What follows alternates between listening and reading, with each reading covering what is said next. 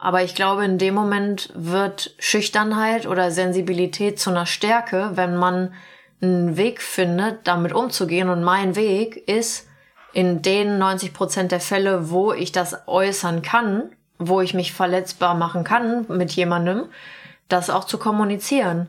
Und ähm, es vergeht bei mir auch, glaube ich, kein Termin mit mir, wo ich nicht meinen Gegenüber auch frage nach fünf oder zehn Minuten oder wenn ich irgendwas wahrnehme, so, äh, ist bei dir noch alles in Ordnung?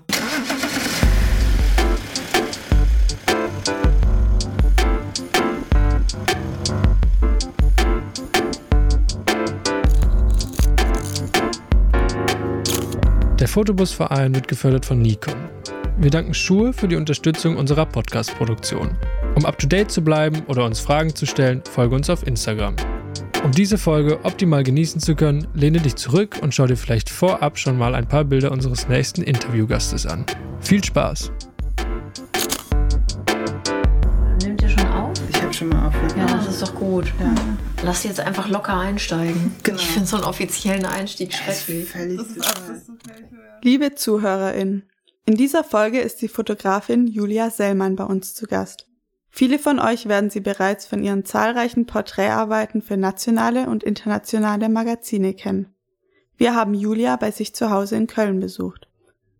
Unser Vorgespräch lief bereits so gut, dass wir euch diesen Teil mit einem offenen Einstieg nicht vorenthalten wollen. Ich habe jetzt so eine, so eine größere Geschichte für Zeit Online fotografiert und da hatte ich auch mit ziemlich vielen älteren Leuten was zu tun, die echt so in ihrem letzten Lebensabschnitt definitiv angekommen waren und die meinten so, zwischen 30 und 50 sind die besten Jahre, Frau Sellmann. Machen Sie sich keine Gedanken. Schön. Glaube ich aber auch irgendwie, Ich glaube, man will das dann glauben. ich auch. Also ich habe da demnächst auch lange mit jemandem drüber diskutiert. Die Ja. Person meinte auch so, ich möchte da nicht alt werden. Und die meinte so, ey, ich hab richtig Bock. Zumindest, dass man mal ein bisschen so weiß, okay, jetzt 30 Jahre hat's auch geklappt, dann wird es auch mal wieder ein bisschen entspannter. Naja, eigentlich muss man dann am Ende des Lebens mal bewerten, welcher Lebensabschnitt der beste war. Das haben zwei Frauen unabhängig voneinander gesagt. Das hat mich beruhigt. Das zwischen Na, das 30 und ist- 50 am besten Ja. ist. Ja, ist vielleicht so angekommen. Auch so mit sich selbst oder so, weiß nicht.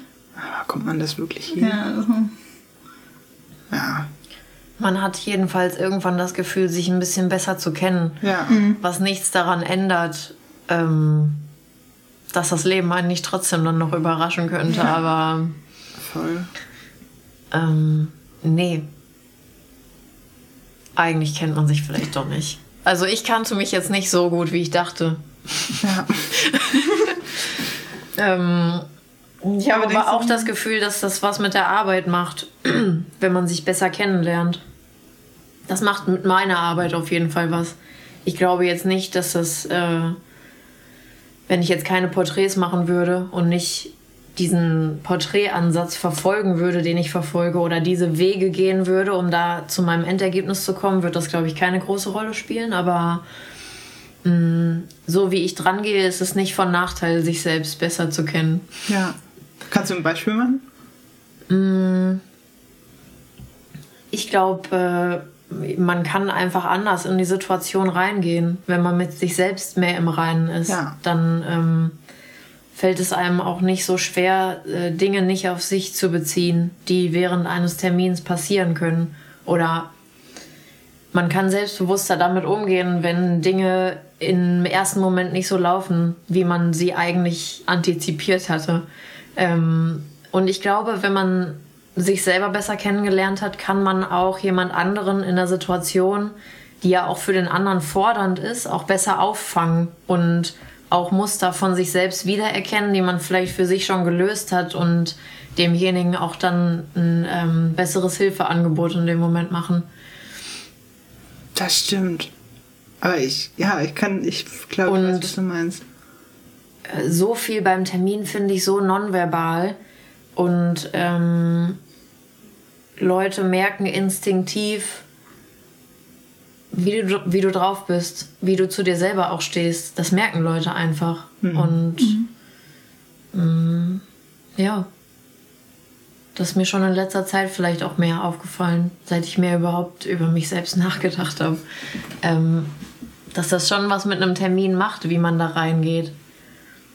Man kann ja auch sich einen Spaß daraus machen. Man muss ja auch nicht als man selbst in den Termin reingehen. Hast du Also- schon mal gemacht? Mm, Ich gehe schon eigentlich 90% der Fälle, würde ich sagen, als ich selbst in den Termin. Aber ähm, je nachdem, was man will, kann man, kann man nicht man selbst bleiben eigentlich. Also ich glaube, ich bin tendenziell eher schüch privat eher schüchterner. Äh, aber ähm, äh, um dann auch beim Termin äh, muss man manchmal über den eigenen Schatten springen und dann fällt es einem halt irgendwie leichter so zu tun, als, als wenn man super selbstbewusst oder als hätte man jetzt in dem Moment keine Angst. Wenn man merkt, dass das keinen Sinn macht, Angst zu zeigen, dann muss man es halt schauspielern. also es bleibt einem dann nichts anderes übrig. Also entweder man fragt dann nicht, so wenn es um jetzt so ge- geht das ohne das Ding? Ja, ich glaube schon. Wenn es jetzt so darum geht, äh, jemanden jetzt ähm, zu gewissen Posen oder sowas zu kriegen, wo man schon weiß, ja, da sagt die Person vielleicht nein. Entweder man hat dann Angst und man, man sagt dann, ja, ich gehe jetzt mit der Angst und ich frage denjenigen jetzt nicht und dann ärgert man sich halt und das macht man dann so lange, ähm, bis man irgendwann dann denkt, okay, wie kann ich jetzt mit der Angst umgehen? Tu einfach so, als ob du keine Angst hättest. Also führt ja irgendwie kein Weg dran Aber- vorbei. Oder man hat halt nie das Bild, was man wollte. Aber du dann, dass du die Angst hast, dass das für ihn unangenehm ist oder dass er Angst hat und du ihn versuchst zu überzeugen, dass er keine Angst mehr hat. Das zu machen, was du möchtest. Beides, Beides. ja. Aber ich glaube, meine, äh, meine Angst, dass jemand ähm, äh, Nein sagen könnte in dem Moment, ist größer, als dass ich Angst hätte, die Angst von jemand anderem nicht auffangen zu können. Ich glaube, das gelingt mir eigentlich meistens ganz gut. Ja. Als jemand, der selber ängstlich ist. Ja. in manchen Situationen. Ähm, ähm, ja, aber das ist halt so abgefahren, was halt beim Termin alles für eine Kommunikation stattfindet und wer was wie deutet und wo die Reise dann hingeht. Also halt so ein Drahtseilakt. Man kennt sich halt nicht, muss man sich nichts vormachen. Also Ja, sie ist mein Plan. und man kennt sich auch, ja, voll. Und an manchen Tagen kann man halt besser damit umgehen und an anderen halt weniger gut. Ja. Also kommt halt auch dann auf die, ähm, äh, auf die Anzahl der Termine in der Woche an, finde ich. Also irgendwie so nach so zwei Blind Dates, je nachdem wie die laufen, kann man so in einer zwei, drei, kann man in der Woche gut irgendwie packen. Aber ähm, wenn das so eine Grenze überschreitet, so, so mehr als vier Termine oder so hat, dann ist es schon schwieriger, sich auf jemanden einzulassen. Auf jeden Fall. Oder dann nicht. Ähm, das ist sowieso eine große Frage, nicht in Muster zu verfallen. Das ist eine große Frage, die ich mir stelle. Oder die sich auch, glaube ich, oder hoffe ich, in meiner Arbeit auch widerspiegelt. Dass ich versuche, gegen meine eigenen Muster anzuarbeiten. Weil es ist zu leicht, sich auf irgendeinem anerlernten, von einer anerlernten Idee von einem guten Porträt auszuruhen. Aber ich glaub, Also ich könnte auch. ich könnte ja in jeden Termin reingehen und halt denken, ja, heute mache ich alles so wie sonst auch immer. Ja. Ähm, Aber hast, hast du irgendwie so Safe Shots, die du, auf die du zurückgreifen kannst, wenn es gar nicht läuft? hat man schon, ähm, auf jeden Fall. Ähm, und irgendwie, ja, so ein, zwei Sachen gibt es, die funktionieren eigentlich immer. Aber das ist auch genau der Grund, warum man die nach einer Zeit auch einfach nicht mehr will. Ähm, erstens, weil man weiß, dass die zu einfach für einen geworden sind. das macht dann auch keinen Spaß mehr. Also ich habe dann auch keine Ja, Herausforderung dabei mehr. Ja. Das führt dann auch hinterher dazu, dass ich da auch kein Erfolgserlebnis mehr verspüre. Ähm, und das widerspricht, diese Klassiker, die man irgendwann hat, widersprechen auch größtenteils total dieser Idee, die ich eigentlich verfolge, dem, den ich porträtieren muss, gerecht werden zu wollen. Also auf die Person oder auf das Thema mit meinen Bildern einzugehen. Das hat nichts damit zu tun, nur irgendein Notfallprogramm abzuspulen. Was man, was gut zu wissen ist, dass man das entwickelt hat. Ähm, aber ähm, ja, besonders toll ist das nicht, wenn man auf sowas zurückgreifen muss. Ne? Voll. Es gibt schon Termine, die, die sind dann thematisch irgendwie nicht spannend oder man hat auch selber mal einen schlechten Tag und einem fällt irgendwie nichts ein oder die Situation gibt nichts her. Ähm, das ist auch eine Riesenfrage. Also, was macht man, wenn alles richtig kacke ist? Das wäre nämlich meine nächste Frage gewesen. Was machst du, wenn du morgens aufstehst und denkst, oh Gott, ich pack's heute nicht? Oder ich kann, ich habe heute einen Scheißtag, aber ich habe den Termin. Wie gehst du dann damit um? Ziehst du dann so, so eine Ähm. Maske auf? Dann sagst du, ja gut, dann, nee, ich muss jetzt hier Mm. performen oder sozusagen, ja, Äh, nee, ich habe ich hab eigentlich, und das ist eigentlich fast immer möglich, eine andere äh, Art entwickelt, damit umzugehen. Ich fahre zum Termin und je nachdem, wer das ist, weil 90 Prozent der Leuten, den, den Leuten muss, 90 Prozent von den Leuten muss ich nichts vorspielen. Das sind auch ganz normale Menschen. Es gibt 10 Prozent der Termine, wo ich nicht hingehen könnte und sagen könnte, mir geht's irgendwie heute selber, ehrlich gesagt, nicht so gut. Ich weiß auch nicht warum. Ich bin heute Morgen wach geworden. Irgendwie habe ich einen richtig schlechten Tag. Manchmal weiß man ja sogar, warum es einem nicht, äh, nicht gut geht. Ähm, und bei den 90 Prozent, wenn ich irgendwie merke, dass ich das nicht überspielen kann oder nicht überspielen will, dann sage ich das einfach. Oder manchmal ist man ja auch wegen dem Termin auch aufgeregt. Dann würde ich das immer kommunizieren, weil die andere Person ist auch immer aufgeregt. ja, Und ähm, das ist, äh, das eröffnet eigentlich immer einen total äh, sicheren Raum. ja. Ähm, äh, ich hatte auch letztens noch mal wie so ein äh, also ein Erlebnis, was mir das auch noch mal gezeigt hat. Da habe ich ich arbeite eigentlich immer ohne Stativ. Jetzt musste ich mal für einen Kunden auch kleine Videos machen vom Stativ.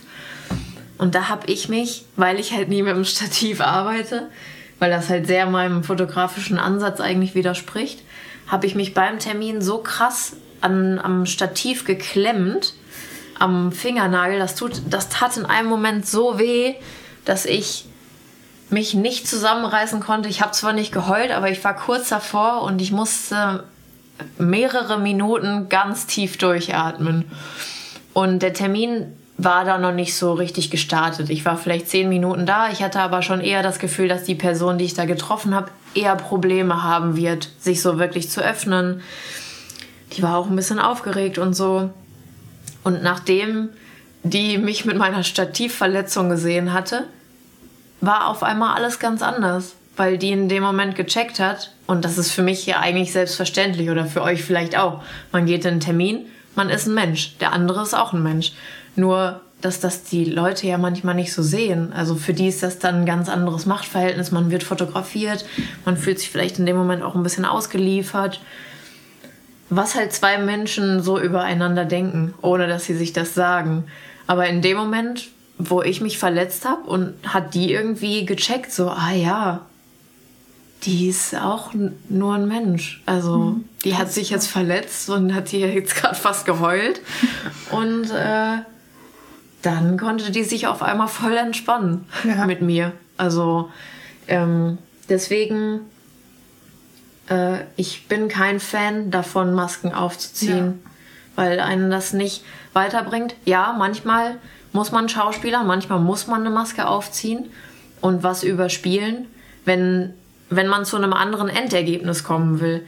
Aber weil mein Endergebnis ja oft ähm, oder mein Ziel ist oft zu einem Endergebnis zu kommen, wo man das Gefühl hat, die Person hat sich mir geöffnet oder wir hatten irgendwie, wie auch immer, so einen wahren Moment zusammen und da kann man äh, mit einer Maske meistens nicht so gut hinkommen.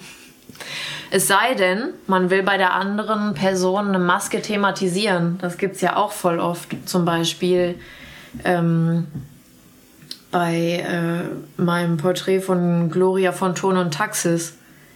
Ähm, die, ähm, wo es ja in dem Porträt sehr darum ging, ihre, äh, ihre eigene Se Selbstdarstellung eigentlich so zu thematisieren. Ähm, da macht es dann schon Sinn, auch mit einer, mit einer, Ma mit einer Maske zu arbeiten, die, ähm, die dem anderen ein Spielfeld eröffnet, die Maske zu zeigen, die man thematisieren will auf dem Foto. Ähm, ich weiß nicht, ob das noch Sinn macht für euch. Aber es, klingt so ein bisschen so, als würde man sich darauf verständigen, Theater zu spielen. Und jeder hat so seine Ja. kleine Rolle. Und dann Voll. ist es ein Raum, wo der geschaffen wird, dass man einfach Sachen ausprobieren kann, die Genau. sind. Ja, also ich empfinde das so. Das ist ja dann äh, äh, eher nonverbal, beziehungsweise eröffne ich ja dieses Spielfeld, indem ich die Person dann in dem Moment äh, frage, ähm, können wir das und das machen? Können Sie sich auf die Löwenstatue setzen, die vor Ihrem Schloss steht? Oder können Sie in Ihrem Wohnzimmer Schlagzeug spielen? Und ähm, das ist ein Spielfeld, was ich ihr eröffnet habe. Und das Spielfeld hat sie verstanden. Und sie wollte auf das Spielfeld drauf. Und ähm, das hat auch Sinn gemacht. Hast du auch mal erlebt, dass es dann war, kannst du dich auf die Löwenstatue setzen und dann warst du, nee.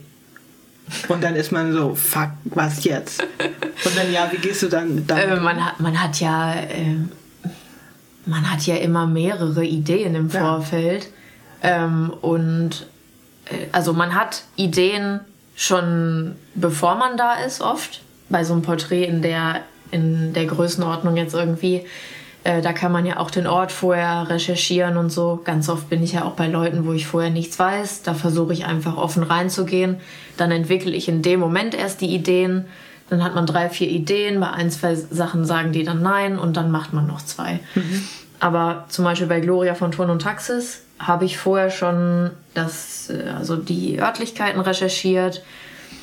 Ähm, dann habe ich den Text gelesen und dann gab es schon so eine Richtung, in die wir gerne gehen wollten. Ähm, dann hat man da schon drei, vier Ideen. Und wenn man dann an den Ort kommt, hat man vielleicht dann noch mehr Ideen. Und wenn dann eine, klar hat man immer eine Favoritenidee.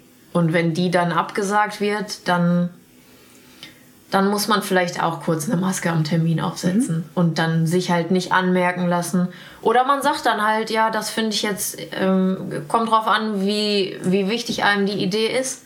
Ich habe auch schon gesagt, ich finde das schade, dass sie das jetzt ablehnen, weil das aus den und den Gründen für mich visuell gesehen sehr viel Sinn macht. Ähm, und da lassen sich dann auch manche dann nochmal überzeugen, weil ähm, die Gründe, aus denen Leute dann in manchen Momenten Nein sagen, sind unendlich. Ja. Und manchmal kann man ja auch dann mit einem Gespräch auch Gründe klären, aber ich würde nie jemanden ähm, in was reinquatschen, was die Person wirklich nicht will. Ähm, da, da ist mir dann auch dieses Einverständnis zu, zu wichtig. Also, dass man hinterher rausgeht und das Gefühl hat, einigermaßen ist man sich einig über das gewesen, was man machen wollte. Ähm, ja, und manchmal wird dann was abgesagt, dann fühlt sich das in dem Moment schlecht an, ähm, aber dann hat man ja noch was, auf das man zurückgreifen kann. Oder man improvisiert dann halt, oder, das habe ich auch schon mal gesagt, ähm, das war ehrlich, habe ich gesagt, ja, wenn Sie mir das jetzt absagen, das war ehrlich gesagt in diesem Moment gerade meine einzige Idee. Vielleicht haben Sie ja irgendwas, was Sie mir noch, was Sie mir zeigen wollen, weil ich weiß sonst nicht, was ich mit Ihnen machen soll. Kam, kam Äh. da dann auch schon mal irgendwas Cooles bei raus, wenn jemand selbst. Ja. Ja, doch. Ja. Oder auch am, ich, das, das, dieses Ende eines Termins, so in Anführungsstrichen, finde ich auch ein sehr interessantes ähm, Gedankenspiel, weil, ähm, weil dann oft dieser Moment ist, wo der ganze Druck von der gegenüberliegenden Seite dann abfällt und dann ist so dieser Moment, wo sich die Person oft erst öffnet. Deswegen ähm, ist für mich, äh, ich versuche das oft so zu spielen, dass, dass ich dann sage, ja, wir haben es jetzt. Ähm, und dann aber doch noch weitermache. Das heißt, ich, ich führe äh, das Ende des Termins früher herbei, als es eigentlich ist. Ich meine, klar, manche Termine haben einfach ein Ende. Ja. Und da tue ich das dann auch nicht nur so, da muss die Person dann weg und da muss ich mir dann auch bewusst sein, es gibt ein Ende und du hast hier heute nicht die Macht über, über das Ende. Ja. Ähm, aber total oft ähm, ist mir schon klar, dass, dass wenn ich sage, es ist jetzt Ende, dass das dann oft dann noch nicht das Ende bedeutet. Und dass man dann irgendwie doch noch weitermacht. Ähm, oder dass dann dieser Moment ist, wo der Protagonist oder wo die Protagonistin dann auf einmal noch mit einer Idee kommt. Also dass man, mh, dass man dieses Spielfeld auch wieder offen hält. Also dass man auch zum Beispiel sagt, ähm, für mich wäre es das jetzt. Es sei denn, Sie wollen mir noch irgendwas zeigen. Ähm, oder ja, das war es eigentlich. So, so mache ich das oft. Boah, es ist wahnsinnig spannend. Wir steigen irgendwie schon ganz schön krass ein. Können wir das nicht schon nehmen? Ja, voll. Auf jeden Fall. Ich möchte das auf jeden Fall nehmen. Ja. Aber ich glaube, Ja. ich würde dich trotzdem gerne noch Nehmt das, vorstellen. weil das, Das ist ist schon eine krasse Essenz von meinem Porträtansatz. Ja. Ja. Also, Auf jeden Fall. Ja, dann äh, lass mal war mir schon, ich wollte jetzt zwischendurch nicht fragen, ob ihr das nehmt, aber ich habe schon so gedacht, dass ihr das jetzt nehmt. Auf jeden Fall. Nee, aber das ist, glaube ich, auch das Wichtige, wenn man so einfach einsteigt, dass es auch okay ist, dass es einfach dann so Nehmt das doch einfach so. Ja. Ihr könnt auch das jetzt hier nehmen. Ja, ist auf mir so Fall. scheißegal. ja. Ich würde dich, glaube ich, trotzdem mal noch kurz vorstellen, tatsächlich. Ähm, ja, liebe ZuhörerInnen, wir sind heute bei Julia in Präsenz, Julia Sellmann, hier in Köln.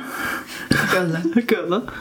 Äh, Julia, du bist ähm, 1992 geboren in Werdow, ähm, hast deinen Bachelorabschluss in Wie Dortmund du das gemacht. ausgesprochen hast, ja. Ja. Mhm. Wie spricht man das richtig aus? Verdol. Verdol? Ja. Oh Gott, dann habe ich dein L vergessen. Schrecklich. Sagen immer, das klingt wie ein Hustenbonbon. Wo ist. Verdol?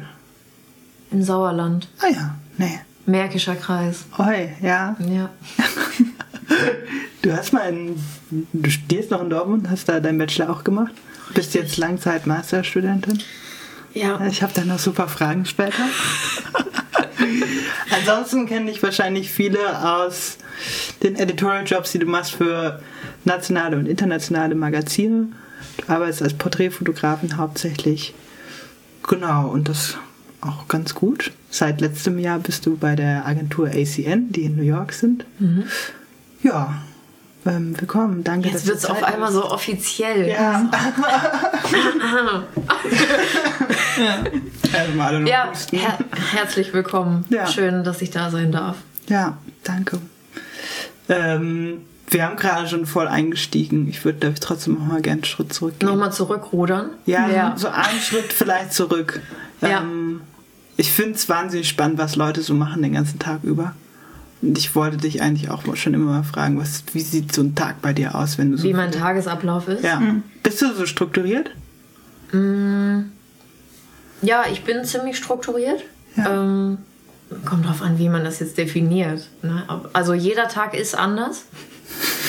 ähm, aber im Tag gibt es immer eine Struktur auf jeden Fall. Also es gibt irgendwas, was man auf jeden Fall schaffen will und das wird dann auch schon erreicht hier. Aber Ja. ähm, ansonsten gibt es eher vielleicht, würde ich sagen, so eine Wochen- oder Monatsstruktur eher bei mir. Also ist eigentlich meistens, dass ich so zwischen vielleicht zwei und vier Tage fotografiere in der Woche. Manchmal ein bisschen mehr, manchmal auch weniger, wenn gerade irgendwie nicht viel zu tun ist. Ähm, und die anderen Tage gibt es Büroarbeit, entweder ähm, in meinem Studio in Merkenich oder gerade hier, wo wir zusammen sitzen, zu Hause am Schreibtisch. Und ja, ich, ich weiß nicht, beantwortet das äh, deine Ja. Frage, wie die Struktur aussieht? Es gibt natürlich noch so Sachen, die immer nebenbei laufen, so ganz langweiliges Zeug wie Buchhaltung und Steuern. Ja. Ähm, aber ansonsten Bildbearbeitung, Kommunikation mit Kunden und Kundinnen, ähm, so, ja, so Datenhandling, Datenbereitstellung, das sind so Büroarbeiten. Es gibt auch Sachen, die ich lieber und weniger gerne mache, aber ähm, äh, für manche Sachen äh, muss man ja auch irgendwie so ein bisschen im Flow sein. Also ich versuche eigentlich, das ist ganz interessant, mal darüber selber auch Ja. nachzudenken, wie man überhaupt so funktioniert. Ähm, morgens komme ich äh, tendenziell nicht in einen Flow, sagen wir es mal so. Also ich versuche morgens eigentlich Kommunikation abzuhaken. Ähm, natürlich gibt es auch über den Tag verteilt dann immer noch Kommunikation. Ähm, aber morgens eher, ich glaube, ich fange schon so eine Stunde meistens an, bevor meine Kunden in ihrem Büro angekommen sind. Ähm, Welche Uhrzeit? so 8 Uhr fange ich an. Dann habe ich so meine Kunden und Kundinnen. Ich das Gefühl, die fangen so zwischen 9 und 10 meistens an. Ähm, dann habe ich so zwei Stunden oder eine Stunde, wo ich weiß, dass ich noch nicht angerufen werde oder wo jetzt noch nicht irgendwelche E-Mails reinkommen. Das habe ich dann so für mich, um so ein bisschen irgendwie reinzukommen und ja, halt so ungeliebtere Aufgaben zu machen, wie halt Buchhaltung oder sowas. Aber bist du direkt aus dem Bett an den Schreibtisch Vollgas? Oder stehst du dann um sechs auf, um Ja, da, Ruhe zu haben? halt nicht Vollgas. Ja. Ähm, aber schon. Muss Aber halt sein. Also, ist ja schon nicht nur, ah, ich Ja, gut, also- auf, ne? Du ja, hackst dann die ungeliebten Ich- Sachen am Anfang ab. ja, ich versuche mich halt zu überlisten. Ähm, das halt irgendwie morgens dann direkt anzugehen. Dann hat man das weg. Und weil, wenn ich die Sachen, die ich machen muss und die mir eine Last sind, wenn ich die nicht erledige an irgendeinem Punkt, dann komme ich gar nicht mehr in meinen Flow, weil dann mein Kopf damit komplett blockiert ist. Deswegen versuche ich das, und das gelingt mir mal mehr, mal weniger gut, so früh wie möglich irgendwie abzuhaken. Es gibt aber auch Sachen, die bei mir auch tagelang liegen bleiben oder äh, manche, manche Themen, die man als schwierig empfindet, auf deren Abschluss man auch selber gar keinen Einfluss hat. Also wenn, wenn mir eine Produktion schwer fällt oder es da irgendein organisatorisches Problem gibt, was mich mental irgendwie blockiert, habe ich darauf ja selbst noch nicht mal einen Einfluss. Muss Ja. man jetzt dann irgendwie lernen, damit klarzukommen. Aber tendenziell komme ich abends gut in den Flow. Ich glaube, das geht vielen so. Ja, Hab ich schon öfter gehört. Ähm, ich kann das komplett nachvollziehen. Ich kann das gar nicht morgens. Ich kann das gar nicht nachvollziehen. Voll Bist der, du voll der Morgenmensch. Also Ah, okay. nach, nach 15 Uhr geht bei mir nichts Ah, mehr echt? an Ah, ja. Produktivität. ja. Ja, kurz vor der Deadline und am besten, wenn es dunkel ist. Ja. kurz vor der Deadline ist bei mir aber auch so. Aber schon länger nicht mehr. Also ich kenne das, dass man morgens E-Mail schreibt, das finde ich auch voll gut. Mhm. Aber so in so einem in so einem Tunnel, ja. das geht nicht morgens bei mir. Ich kann nicht vom Schreibtisch Ich komme morgens auch in keinen Tunnel. Bei mir ist das aber auch, also nicht nur auf den Tag gesehen äh, so, sondern ähm, auch echt über Wochen, dass ich mich äh, dann uninspirierter oder inspirierter fühle. Ähm, und ähm, ich finde, das ist auch was, worauf man, ähm, worauf man versuchen kann, Einfluss zu nehmen, weil natürlich will ich ja auch immer äh, vor Inspiration nur so sprühen, obwohl das auch ein anstrengender Zustand sein kann. Teilweise.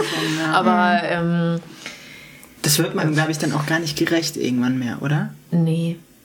Wenn du dann voll inspiriert bist die ganze Zeit 24-7, aber du kannst ja gar nicht so viel produzieren. Ja. Oder das verarbeiten. Ja. Oder mit Inspiration dann Buchhaltung machen muss. Das wäre Hölle. Das ist, noch, das ist noch schlimmer, als uninspiriert Buchhaltung zu machen. Mit so Blümchen dann um die Ausgaben. Ja. Okay, ich würde mal noch ganz zum Anfang äh, gehen. Noch mehr, zu, noch Dann- weiter zurück? Ja, und zwar zu deinem Studium. Ah. Oder, genau. Ja. Ähm, und zwar haben wir uns gefragt, was war in deiner Bachelor-Bewerbungsmappe drin an Fotos? Äh, die liegt witzigerweise noch bei meiner Mutter, glaube ich, auf dem Regal. Letztens war ich kurz davor, die wegzuschmeißen. Nein. Und sie war dann so, nein, um Gottes Willen, schmeiß die niemals weg. Ähm, was war da so drin? Boah, das ist echt schon lange her. Äh, ich kann mich noch erinnern, es gab zwei Hausarbeiten. Äh, eine zum Thema Erkundung eines Ortes. Ähm, da ähm, ich lange überlegt, was man machen könnte. Äh, war dann im Endeffekt im Krankenhaus mit meiner Mutter. Äh, die, die arbeitet im Büro im Krankenhaus und die hat mich mit einer OP-Schwester in ein OP geschickt. Habe ich da fotografiert. Also gab es so ein paar äh, Bilder aus einem OP-Saal. Ähm, ganz, ganz viele Fotos von meinen Freunden und Freundinnen, äh, was man halt so gemacht hat. Aber ehrlich gesagt, also ihr merkt schon, so richtig erinnern kann ich mich eigentlich nicht, was da drin war. Es erschreckt mich gerade selbst. Ja. Aber dann hat es ja auch irgendwo schon angefangen damit. Aber man wechselt sich dann ja doch auch von diesem Bewerbungsding zu dem, was dann im Studium geschliffen und geformt wird, in welche Richtung man geht. Hast du das Gefühl, das hat sich in deinem Studium so sehr gewandelt? Oder war das so? Ich würde jetzt gar nicht, äh, gar nicht sagen gewandelt. Ich würde sagen, das hat sich da überhaupt erst entwickelt. Ja. Weil ich habe ja direkt nach dem Abi angefangen zu studieren. Und die Bewerbungsmappe, das war überhaupt mein er allererst, meine erste Begegnung mit der Fotografie überhaupt. Also ich habe damals zu Abi-Zeiten schon viel und gerne fotografiert, aber komplett äh, wahllos. Also wie jeder. Und die Mappe war überhaupt der erste Moment, wo ich über Fotografie intensiver nachgedacht habe. Ähm, und das hat sich im Studium dann erst überhaupt entwickelt. Oder ich wusste im Studium dann erst, was man mit Fotografie überhaupt alles machen kann und was es alles bedeutet. Ja. Wie schnell hast du dann so deine Richtung gefunden in Richtung Porträtfotografie? Ähm, nicht so schnell. Also ich war ziemlich, äh, dadurch, dass ich wie gesagt echt keine Ahnung hatte, was ich überhaupt mache, war ich ziemlich ziellos. Ich würde sagen, die ersten, ähm, die ersten fünf Semester. Also dieser, äh, diese, dieses Porträtding hat sich dann eigentlich mit der Bachelorarbeit dann erst gefestigt. Und auch dann noch nicht so. Also das war dann für mich nie in Stein gemeißelt. Ich habe aber auch generell irgendwie äh, festgestellt, ähm, dass ich mich selbst, ich habe kein ähm, Verlangen danach, äh, meine eigene Fotografie den Namen zu geben oder die irgendwie zu definieren. Das machen dann andere. Ich mache halt einfach das, worauf ich Bock habe. Ja, klar. Aber trotzdem würdest du dich ja als Porträtfotografin vorstellen, oder? Würde ich jetzt schon Ja. sagen. Also- ja. Aber irgendwie auch so ein bisschen gezwungenermaßen, Ja. weil man dann äh, ja immer so genannt wird und dann fängt man dann selber irgendwie auch an, sich das auf die eigene Internetseite zu schreiben. Und klar, äh, das ist dann irgendwie das auch, wofür ich größtenteils gebucht werde. Ähm, und was mir auch sehr viel Spaß macht. Ich finde mich darin wieder. Ähm, aber ich finde das generell eher schwierig mit diesen ganzen ähm, Begriffen. Ja. Also, ja weil da- fließender Übergang einfach. Nee. Also das führt dann wiederum dazu, dass dann jemand äh, ja äh, wahrscheinlich direkt denkt, ah ja, die macht irgendwelche Headshots von Menschen. Und für mich ist zum Beispiel Porträtfotografie gar nicht so sehr auf einen, nur auf einen Menschen reserviert. So. Und damit tue ich mich dann schon wieder schwer, dass dann jemand so für sich deutet. Und das fängt ja an in dem Moment, wo man sich selbst irgendwie äh, ein eine Kategorie gibt, dann Ja. wird man halt auch schnell in eine irgendwie reingedrückt. Oder ähm, ja. Porträts machen mir aber trotzdem am meisten Spaß. Auch mit Menschen. Ja. Auch mit Tieren. Ich mache auch gerne viel mit Tieren eigentlich. Ja. Porträts von Tieren, ja. Aber ja.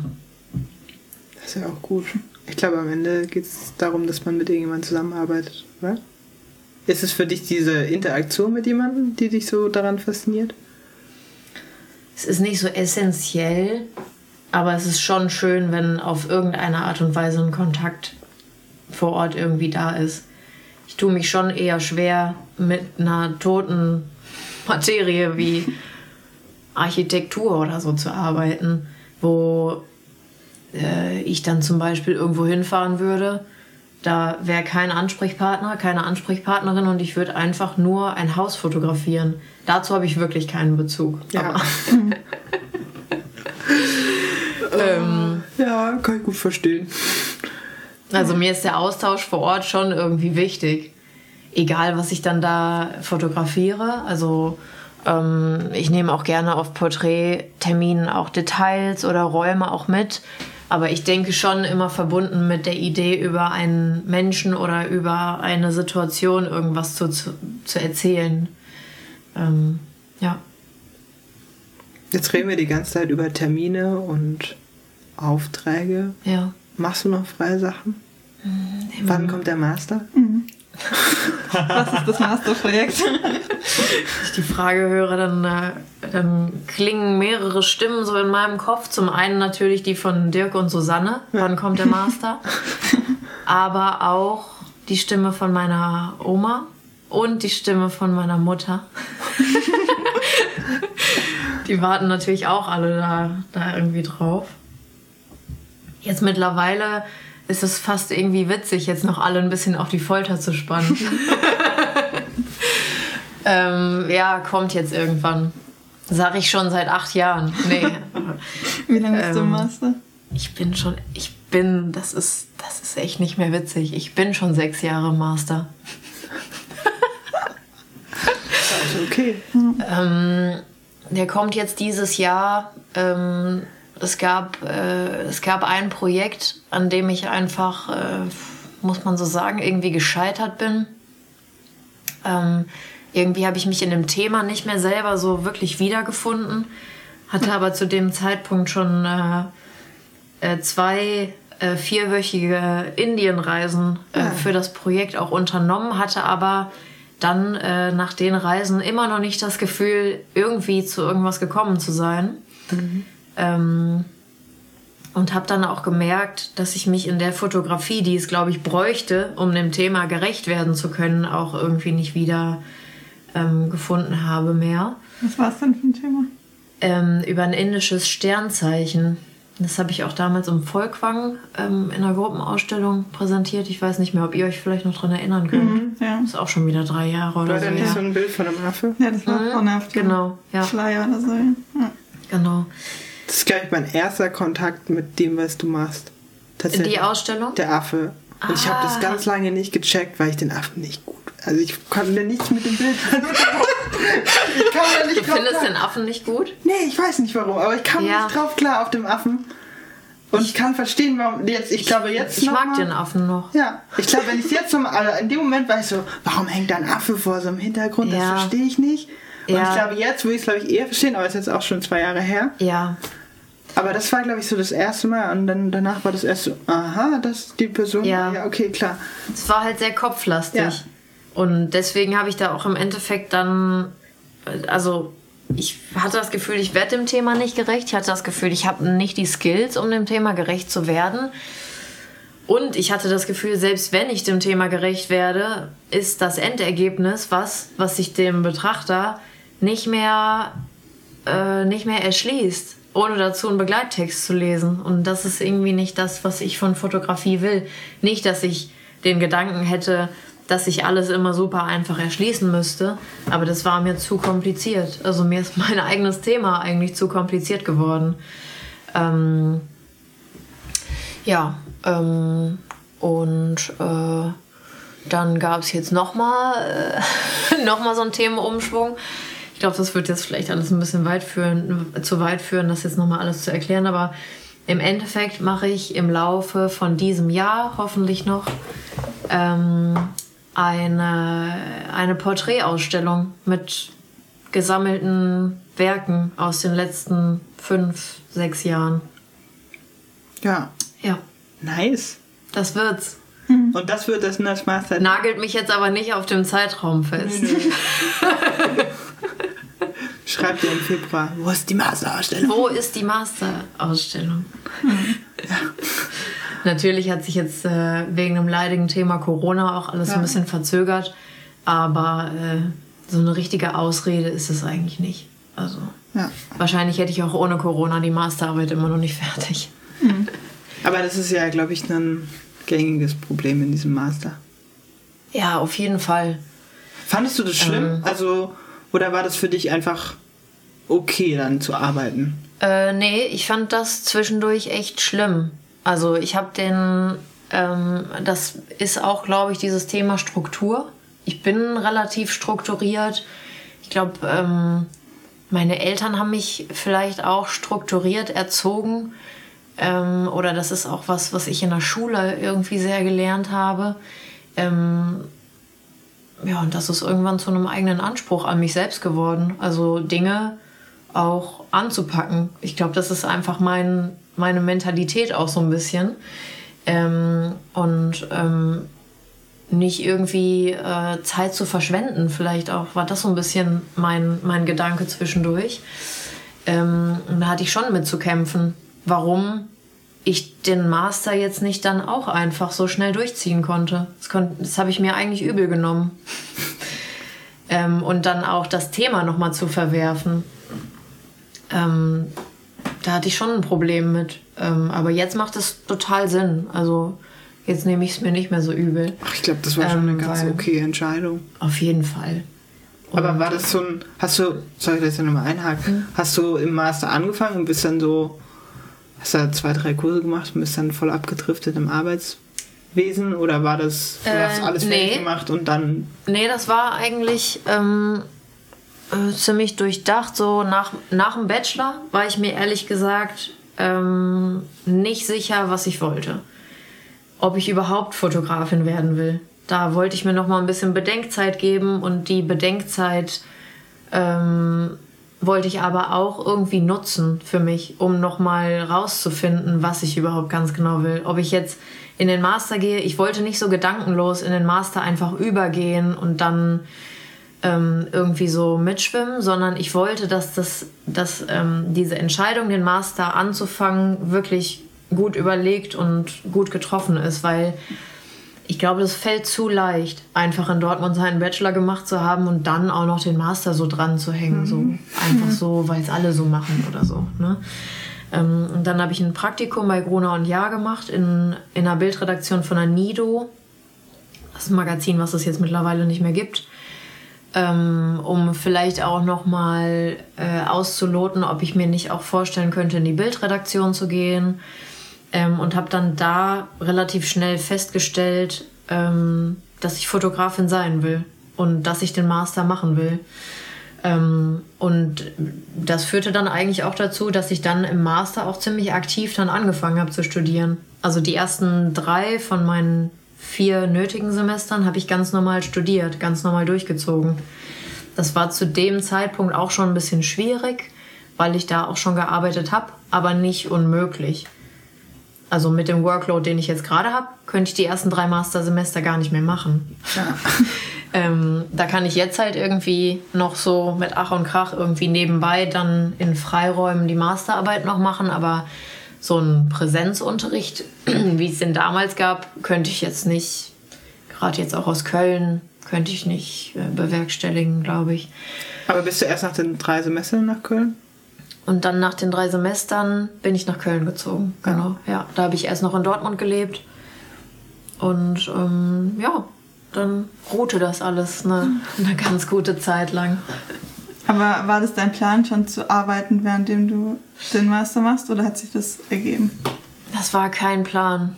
Ähm, ich meine, ich habe äh, hab aktiv darauf hingesteuert. Deswegen hätte es mir eigentlich klar sein müssen, dass es dann vielleicht auch so kommt. Aber es hat mich selber eigentlich auch dann überrascht. ähm, ich hatte dann, ich weiß nicht, ob das jetzt so eine alte Geschichte ist, die ich jetzt zum tausendsten Mal erzähle, ob das überhaupt noch irgendjemand interessiert.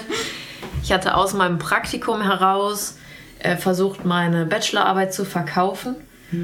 Habe die dann an die SZ verkauft und daraufhin ist das SZ-Magazin auf mich zugekommen äh, und hat mich beauftragt. Und dann habe ich ähm, zwei oder drei Aufträge fürs SZ-Magazin fotografiert und bin dann mit einem Portfolio, weil ich mich dann irgendwie so halbwegs bereit fühlte, zu anderen Redaktionen nach Hamburg und Berlin gegangen. Also habe das schon aktiv ins Auge gefasst, auch arbeiten zu wollen. Aber es war mir nicht bewusst, dass es dann innerhalb von kürzester Zeit so viel werden würde, dass mich das äh, unfähig machen würde zu studieren. Überrennt dich das manchmal, die Dichte an Jobs?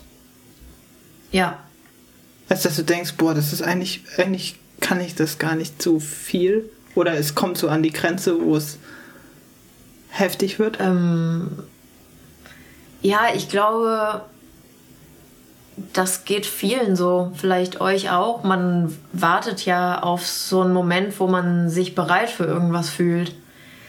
Ähm, und ich glaube, den gibt's einfach nicht. Ja. Ähm, also es gibt ähm, jedes Jahr, vielleicht sogar jeden Monat, irgendeinen Punkt, wo ich gefragt werde, irgendwas zu fotografieren, wo ich denke, oh, oh, das ist aber jetzt ein bisschen, ist jetzt gar nicht, wie ich das machen soll. Und dann macht man's und dann manchmal geht auch irgendwas schief oder es, äh, das heißt, es geht was schief, es klappen vielleicht nicht Dinge so, wie man sich das vorstellt, weil man in dem Moment noch nicht bereit war. Und beim nächsten Mal ist man dann bereit. Aber so, falls du darauf abzielst, ob ich manchmal so viel Arbeit habe, quasi, dass ich denke, dass ich das nicht bewerkstelligen kann, auf jeden Fall.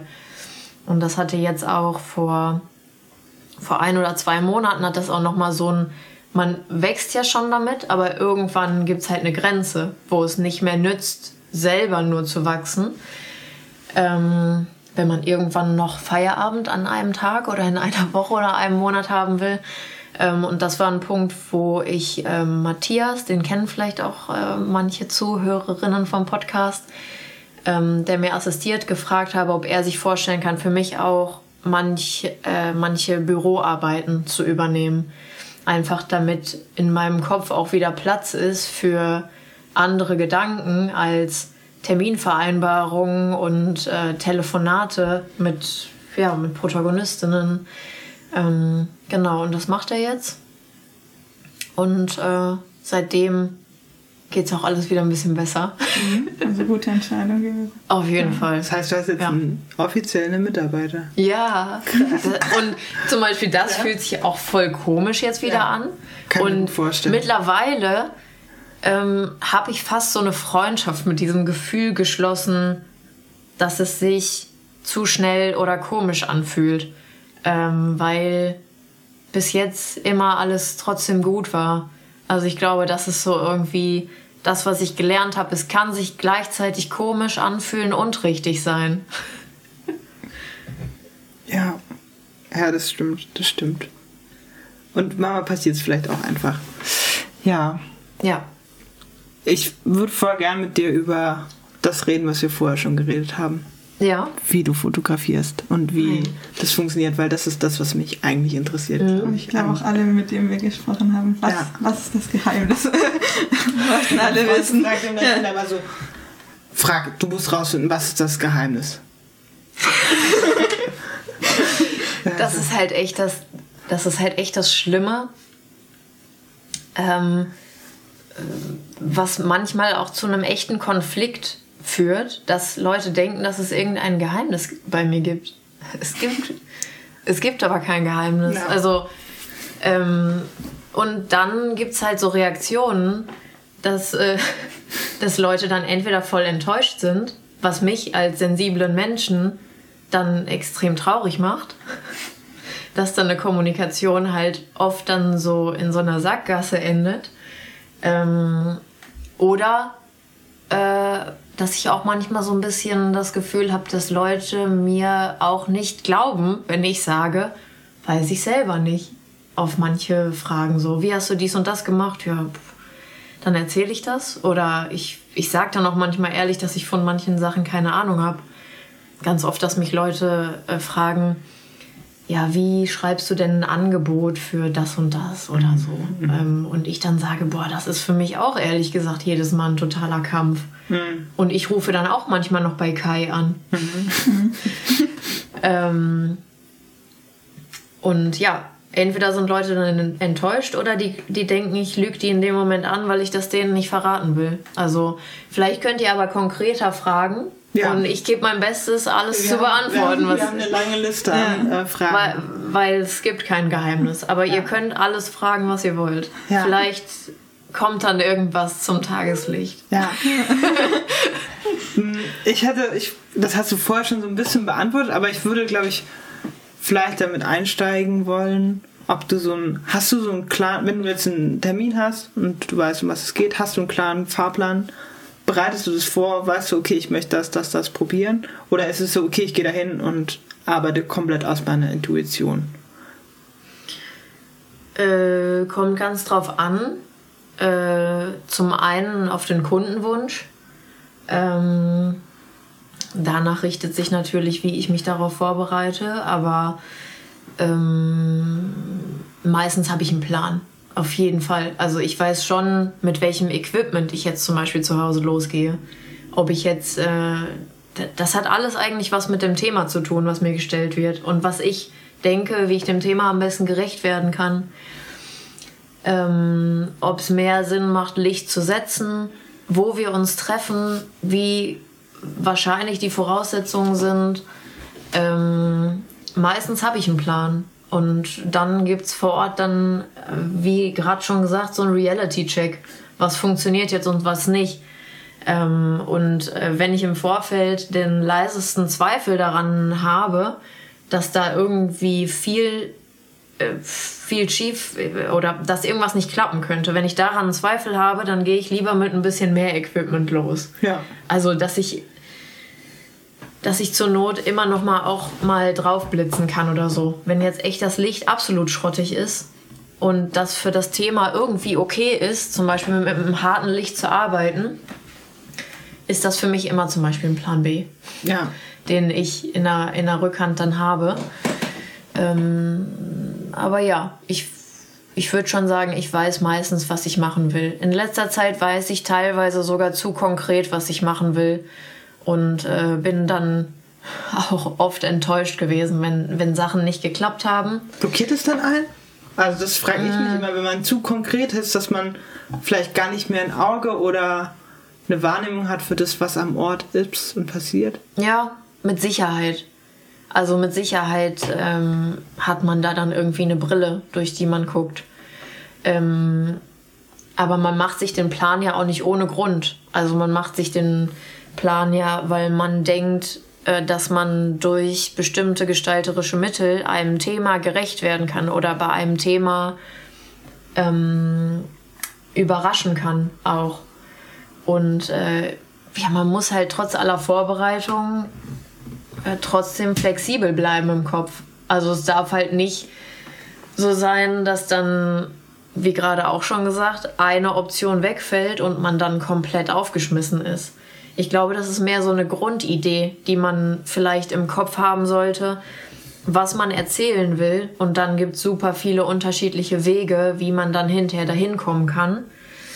Ähm, und einen favorisiert man, aber ähm, man wird da auch total oft vom Gegenteil dann überzeugt. Also ähm, wenn am Termin irgendwas nicht funktioniert, äh, letztens ist uns zum Beispiel beim Termin ein Blitz einfach ausgefallen und das war essentiell für das Licht, was wir setzen wollten. Dann muss man in dem Moment einen Weg finden, damit umzugehen. Und manchmal ist es ja dann auch ein total glücklicher Zufall. Ähm, wir hatten mal im dritten Semester bei Susanne Brügger ein, äh, ein Seminar zum Thema Zufall. Ähm, und das war total gut, weil wenn irgendwas schief läuft, zwingt einen das manchmal total dazu, auch im Kopf offen zu bleiben oder auch dann einen anderen Weg zu gehen einfach. Und der ist dann oft auch nicht weniger gut als das, was man geplant hatte. Aber ist es was, was dir mit der Zeit leichter fällt oder also oder planst du eher Flexibel jetzt zu bleiben. ja oder planst du jetzt eher mehr und hast es am Anfang mehr intuitiv gemacht? Mm. Ich glaube, ich plane jetzt mehr, weil, äh, also ich denke immer, ähm, dass man wie einen Werkzeugkasten hat, in dem so verschiedene gestalterische Mittel drin sind, die man für bestimmte Termine sozusagen rausholt. Und äh, ich war mir äh, am Anfang über den Werkzeugkasten nicht bewusst.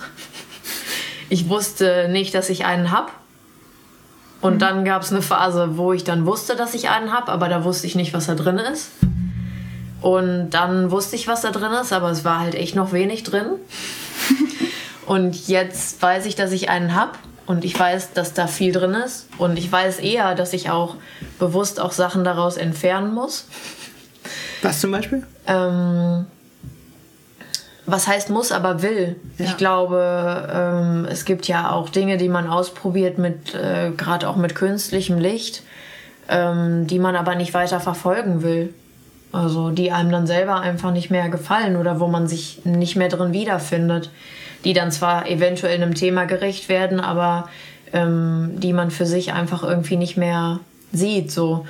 Ähm, und deswegen würde ich sagen, ähm, ich bin immer vorbereiteter, aber ich bin auch äh, dadurch äh, eigentlich irgendwie immer flexibler geworden, weil ich dann immer mehr habe, worauf ich auch zurückgreifen kann, wenn eine Sache nicht, nicht klappt. Also ich, ich weiß immer konkreter für mich, äh, was ich als die, die ideale Lösung ansehe. Aber wenn was nicht klappt, weiß ich ja jetzt auch, dass ich einen Werkzeugkasten habe und was da drin ist. Ja, das macht Sinn. Hm. Oh, was wollte ich denn gerade fragen? Ich hätte sonst. ähm, ja, ich, wir hatten vorher auch schon so ein bisschen drüber gesprochen. Ich frage es vielleicht trotzdem nochmal. Frag alles. Ja, wie.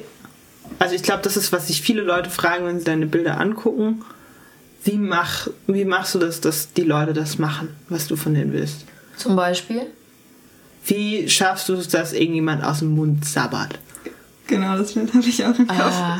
Ich, ich Und saß ich habe mit davor. einigen Leuten darüber Ja. geredet. Über das Bild? Ja, Das ist ja witzig. Wie öffnet sich jemand Mit so? Max Giermann meint ihr? Ja. Ähm, ja, das ist halt keine Zauberei. Und jetzt wird mir halt auch ein bisschen durch unser Gespräch jetzt bewusst, ähm, dass, äh, dass ja auch mir, wenn ich Bilder angucke, auch Informationen fehlen. Und dass dann, glaube ich, diese Magie einfach dadurch entsteht, dass niemand hinter meine Kulissen gucken kann und dass ich nicht hinter die Kulissen von Leuten gucken kann, bei de von denen ich denke, dass sie zaubern können quasi. Äh, mit Max Giermann und dem Bild, wo er aus dem Mund so sabbert. Ähm, das äh, war ein Shooting fürs SZ-Magazin. Die haben auf den ersten zwei Seiten oder auf der dritten und vierten Seite äh, eine Kolumne. Sagen Sie jetzt nichts. Ich weiß nicht, die wird wahrscheinlich jeder kennen, der den Podcast hört.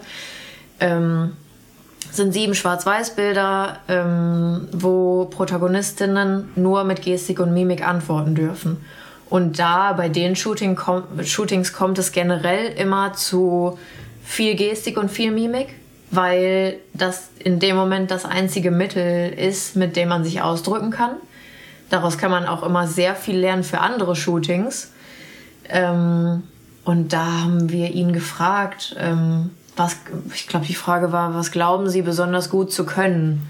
Und da ähm, wollte er antworten, schlafen. Also er wollte das Schlafen darstellen und weil, ähm, weil er ja ein Schauspieler ist und diese Kolumne ja quasi fast wie für ihn äh, gemacht ist, genau, ähm, war er auch sehr ehrgeizig und sehr interessiert, das auch äh, irgendwie visuell äh, interessant, nicht, nicht unbedingt ansprechend bei dem Bild, aber interessant halt irgendwie umzusetzen. Und äh, wir hatten total, es war ein total schöner Termin ähm, und wir hatten da auch ein total gutes Brainstorming, äh, wie man, äh, wie man Dinge fürs Foto auf die Spitze treiben kann. Ähm, und dann währenddessen dann oder davor? Mit dem Währenddessen, Ja. also äh, das ist da dem Fotografen oder der Fotografin eigentlich selbst überlassen, äh, wie man das dann im Endeffekt umsetzt. Aber kam die Idee dann von dir oder von ihm? Genau, gehe ich gleich ein bisschen drauf ein. Ähm, wir machen das immer so, ähm, die Leute haben die Fragen vorher nicht und die bekommen die auch von der Redaktion nicht und von mir auch nicht. Das heißt, wir treffen im Studio aufeinander und ab da spielen wir mit meinen Spielregeln, ähm, die, die da auch, weil, das, weil die Kolumne einen sehr spielerischen Charakter hat, auch sehr ausgelebt werden. Also und ähm, ich da auch gerne manchmal mit so strengen Regeln auch spiele. Also, dass die die Fragen nicht vorher sehen dürfen, weil das zu einer gewissen Spontanität dann auch von beiden Seiten führt. ich weiß nicht, was der oder diejenige macht und der oder diejenige weiß nicht, wie ich das dann einfange in dem Moment. Also das ist dann eine Überraschung für beide Seiten und dann gibt es oft eine zweite Runde, wo man das nochmal nacharbeitet. Und bei der Frage, was können Sie besonders gut, ähm, war es, glaube ich, relativ schnell so, dass Max Giermann äh, so signalisiert hat, er will sich schlafend zeigen mhm. und äh, er dann gesagt hat, ich könnte ja noch so ein bisschen so Spucke so an meinen Mundwinkel so tun. Und das hat aber visuell einfach nicht so gut funktioniert, weil das ist jetzt ein bisschen ekelig, aber ihr wolltet das ja wissen. Mhm. Spucke hat halt eine andere Beschaffenheit, also echte Spucke hat eine andere Beschaffenheit als Wasser, was einfach aus dem Mund rausläuft. ähm, und dann habe ich gesagt, ja, voll coole Idee, aber ich glaube, dass das visuell gerade mit deiner Spucke nicht funktioniert. Machen wir es doch so, du nimmst ein bisschen Wasser in den Mund und lässt das ganz, vermischt das mit deiner Spucke und lässt das dann aus dem Mund rauslaufen. und ähm, das haben wir dann so gemacht. Mhm. Voll gut. Aber das. Ja, klar. Ja, das funktioniert halt dann, wenn der andere auch Bock darauf hat. Ja. Wie oft ist es bei dir, dass die anderen auch Bock drauf haben? Weil jetzt in dem Fall, er ist ja Schauspieler. Ja. Aber was, was machst du, wenn das jetzt jemand ist, der einfach nicht so gerne und oft fotografiert ja. wird? Ein Manager muss, oder eine Managerin ja, oder so. Das muss man auch sagen, dass äh, Max Giermann da auch echt ein Jackpot war. Und dass das deswegen ganz weit entfernt von Magie ist, dieses Bild. Oder von Zauberei. Also. Ja. Ähm, ähm, wenn ich was will, dann versuche ich auf jeden Fall Wege zu finden, das zu kriegen. Ja. Sagen wir es mal so. Also ähm, ich, äh, ich habe eigentlich festgestellt, ähm, dass Leute das eher gut finden, wenn man die fragt, ob die was für einen machen können.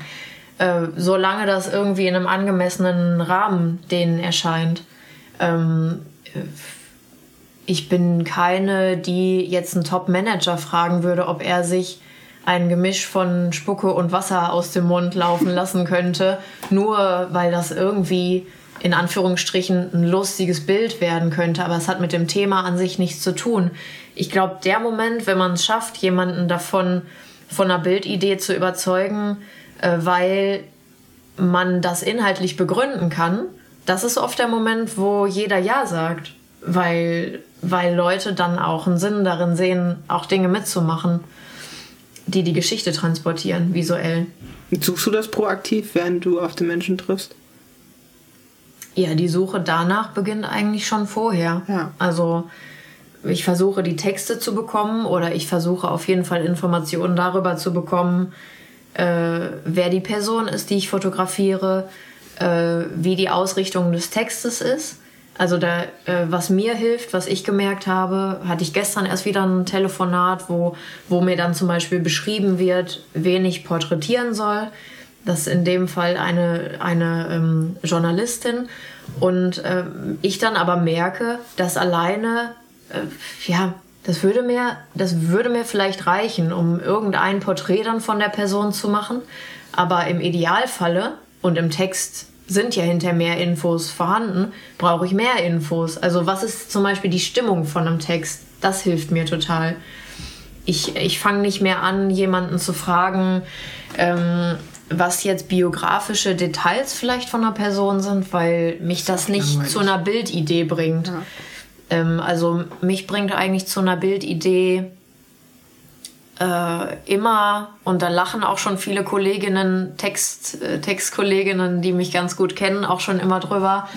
Also eigentlich immer diese emotionale Seite von der Geschichte bringt mich zu einer Bildidee, weil ich das gut mm, übersetzen kann, glaube ich. Oder das fällt mir leicht oder das macht mir Spaß, mich in Emotionen reinzudenken.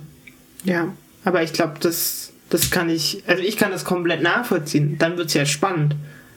Oder dass es vielleicht auch die Stärke von Bildern ist, Emotionen und nicht Fakten, was ja, ja. Text grundsätzlich erstmal ja. besser kann. Hm. Vielleicht gibt es auch Kolleginnen, die auch faktenbasiert auch Ideen auch gut entwickeln können. Aber hm. ja, da hat wahrscheinlich, glaube ich, jeder so seine äh, seine eigenen Herangehensweisen, woraus er dann die meiste Inspiration schöpft. Wie, Man, äh, es gibt auch Fälle, wo man auch aus biografischen Details oder auch aus äh, Mustern aus der Berufswelt der, des Protagonisten oder der Protagonistin auch äh, visuelle Ideen auch kreieren kann, finde ich. Äh, wenn ich jetzt zum Beispiel ähm, daran denke, äh, äh, gestern, deswegen ist es mir jetzt sehr präsent, ähm, ist ein äh, Architekt, Gottfried Böhm, den ich mal porträtiert habe, äh, gestorben, ist 101 geworden. Wir hatten ihn, wir hatten ihn an seinem 100. Geburtstag ähm, getroffen. Ähm, und äh, klar, wenn man sich mit ihm beschäftigt, sein, sein Beruf hat was mit, mit einem ganz klaren Ansatz zur Architektur irgendwie zu tun, mit Linien, mit denen man dann ja auch wieder in einem Porträt dann spielen kann. Das hat dann mit Emotionen mit Emotionen halt gar nichts zu tun. Aber das kann man sich ja auch zunutze machen. Aber ich würde sagen, tendenziell äh, fällt es mir oft leichter, ähm, aus Stimmungen was zu ziehen. Wie handelst du, hast du manchmal das Gefühl, dass du. Ich glaube, viele Leute, die fotografieren und viele Leute, die Porträts machen, da auch dem letzten Kurs darüber diskutiert, über dieses Machtverhältnis zwischen Fotograf, Fotografin und der Person, die fotografiert wird. Ähm, wie gehst du damit um? Oder kennst du dieses Gefühl, dass man wo ist und man versucht, jemanden abzubilden? Und man versucht, dem gerecht zu fertigen, zusammen dieses Bild zu schaffen und den irgendwie ehrlich abzubilden, aber trotzdem hat man ja immer einen eigenen Blick auf die Person.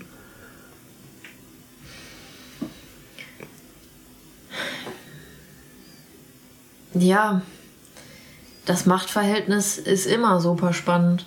Also in alle Richtungen. Ähm, weil im Endeffekt ähm, ich ja noch nicht mal die Macht, die finale Macht darüber habe, was überhaupt nach außen getragen wird.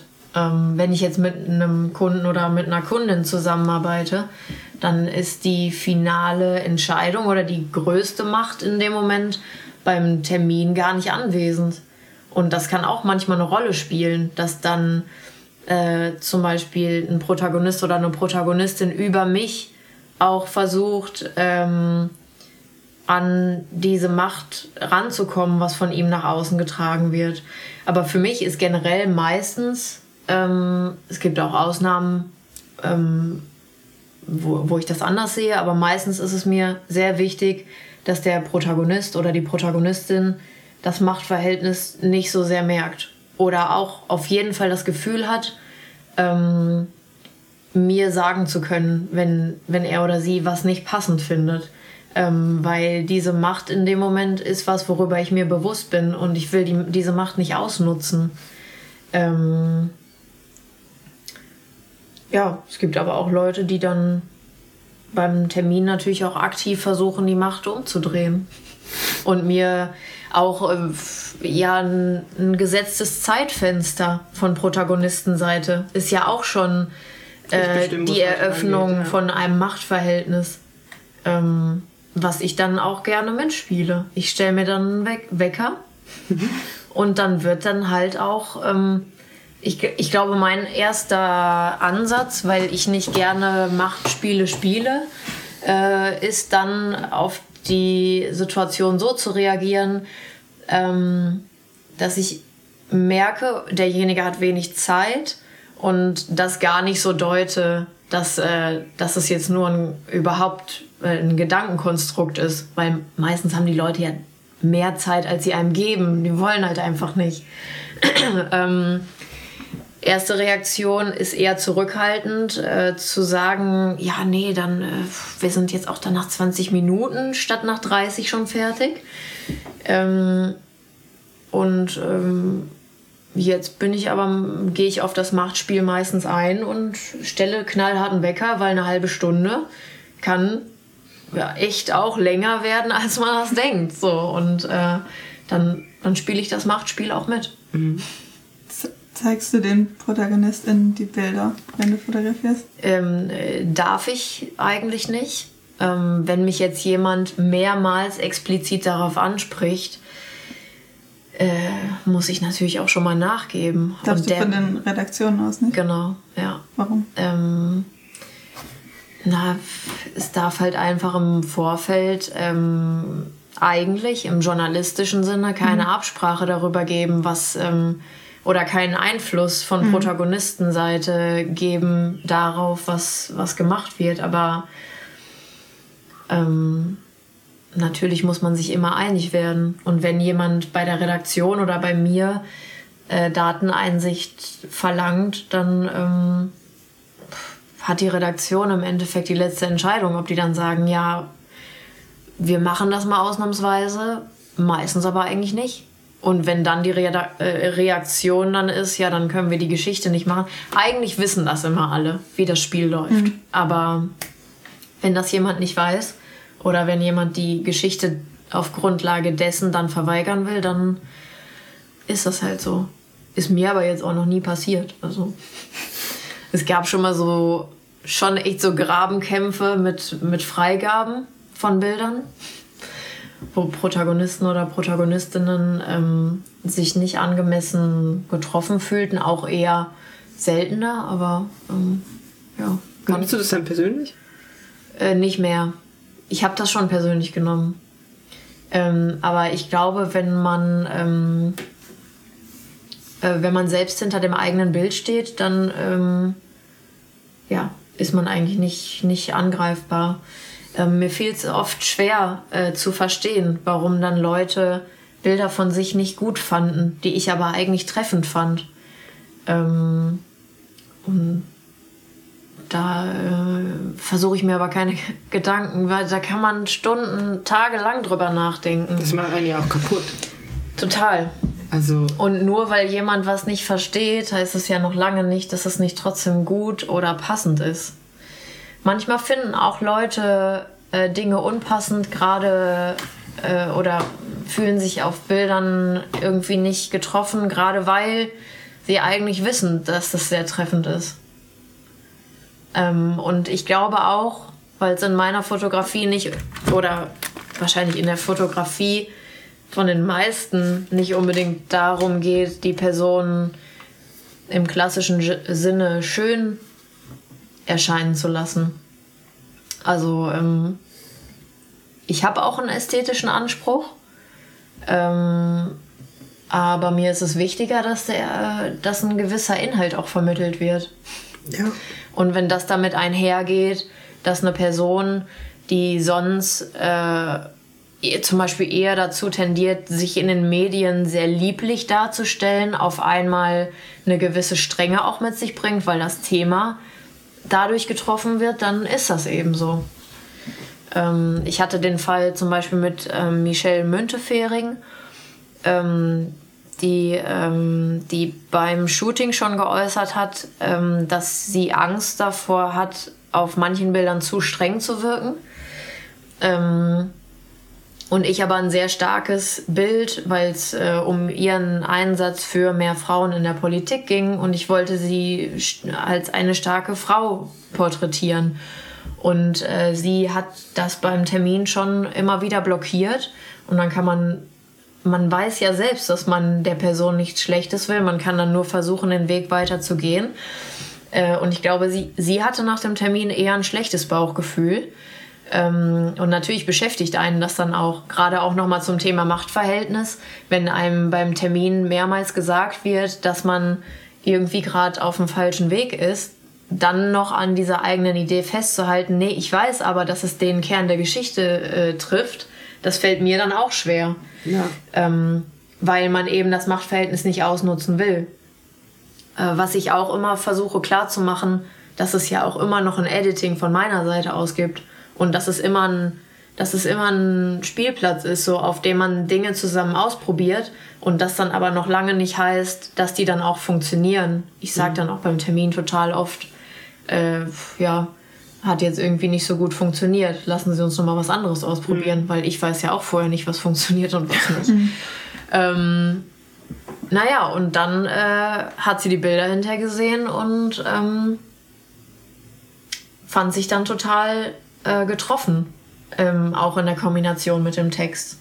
Also fand es total richtig, wie, wie sie dargestellt war und hat sich dann auch nochmal bedankt. Sowas ist dann schon total schön. Voll. Aber ich kann es gut nachvollziehen. Ich habe oft auch das Gefühl, oh Gott, ich habe das voll vermasselt und habe panische Angst, die Bilder zu schicken den Leuten. Und dann kommt es aber zurück und dann ist es so, hey, sie sind voll toll. Ja. Aber ich glaube, man oft ja selber sein größter Kritiker, Kritikerin ist. Bist Ja. du, merkst du das selber, dass du selbstkritisch bist? Ja. Also ich glaube, ähm, äh, man, das größte Ziel ist, dass ich mit einem Bild zufrieden bin. Und dann, wenn ich mit was zufrieden bin, muss ich mir über alles andere auch keine Gedanken machen. Also das ist, glaube ich, der, ja, ich bin schon zu, also schon zu selbstkritisch oft, glaube ich. Das ist schon der höchste Anspruch, ähm, dann mit einem eigenen Bild auch irgendwie happy zu sein. Gerade weil man ja, das auch nochmal zum Thema Zauberei, ähm, weil man ja selber weiß, dass es nicht gezaubert ist. Ja. Man guckt ja hinter die eigenen Kulissen und man weiß, was auch alles schief läuft, schief laufen kann. Ähm, und man ist so sehr auch auf die Umstände beim Termin auch angewiesen. Ähm, es, es kann nicht immer so das allergeilste Porträt und immer nur Portfoliomaterial geben. Ja. Das gibt's nicht. Und das, was ich zeige, ist vielleicht. Wie viel Prozent ist das ja, von dem, wie viel? Prozent ist das? Vielleicht. Ähm, vielleicht, wenn es hochkommt, 10 Prozent. Okay. Also ich Ja. muss, ich muss ja, das kann sich ja aber auch eigentlich jeder, der darüber nachdenkt, denken. Ich muss ja viel mehr machen, um leben zu können. Wenn ich nur das machen würde, was ich auf Instagram poste oder nur das machen würde, wenn ich, was ich auf meine Website poste, nur davon könnte ich ja nicht leben. Das heißt, es ist ja sowieso logisch, dass ich mehr mache. Aber dann Ähm. machst du auch wahnsinnig viel, oder? Wie viele Sachen machst du im Monat? Ja, auch unterschiedliche Ja. Sachen. Also ich mache ja jetzt auch nicht nur Editorials, ähm, sondern äh, auch mal jetzt auch mittlerweile mit der Repräsentanz, sprechen wir vielleicht auch gleich noch Ja, drüber, ähm, äh, auch mal Werbung. Und ähm, das ist dann ein Job und er bringt dann aber äh, z- 20 Mal so viel Geld wie ein anderer Tag im Editorial.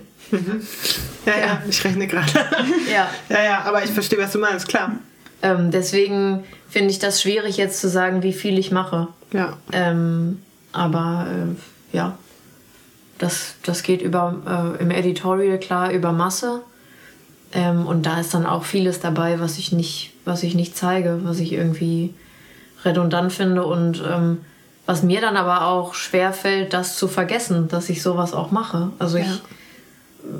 Ich glaube, man vergisst das aber auch immer. In diesem ganzen Social Media voll. Großvolknetz ist es ja auch, man denkt ja eigentlich nur permanent, alle anderen machen nur geilen Scheiß. Ich habe mir das abgewöhnt. Ja.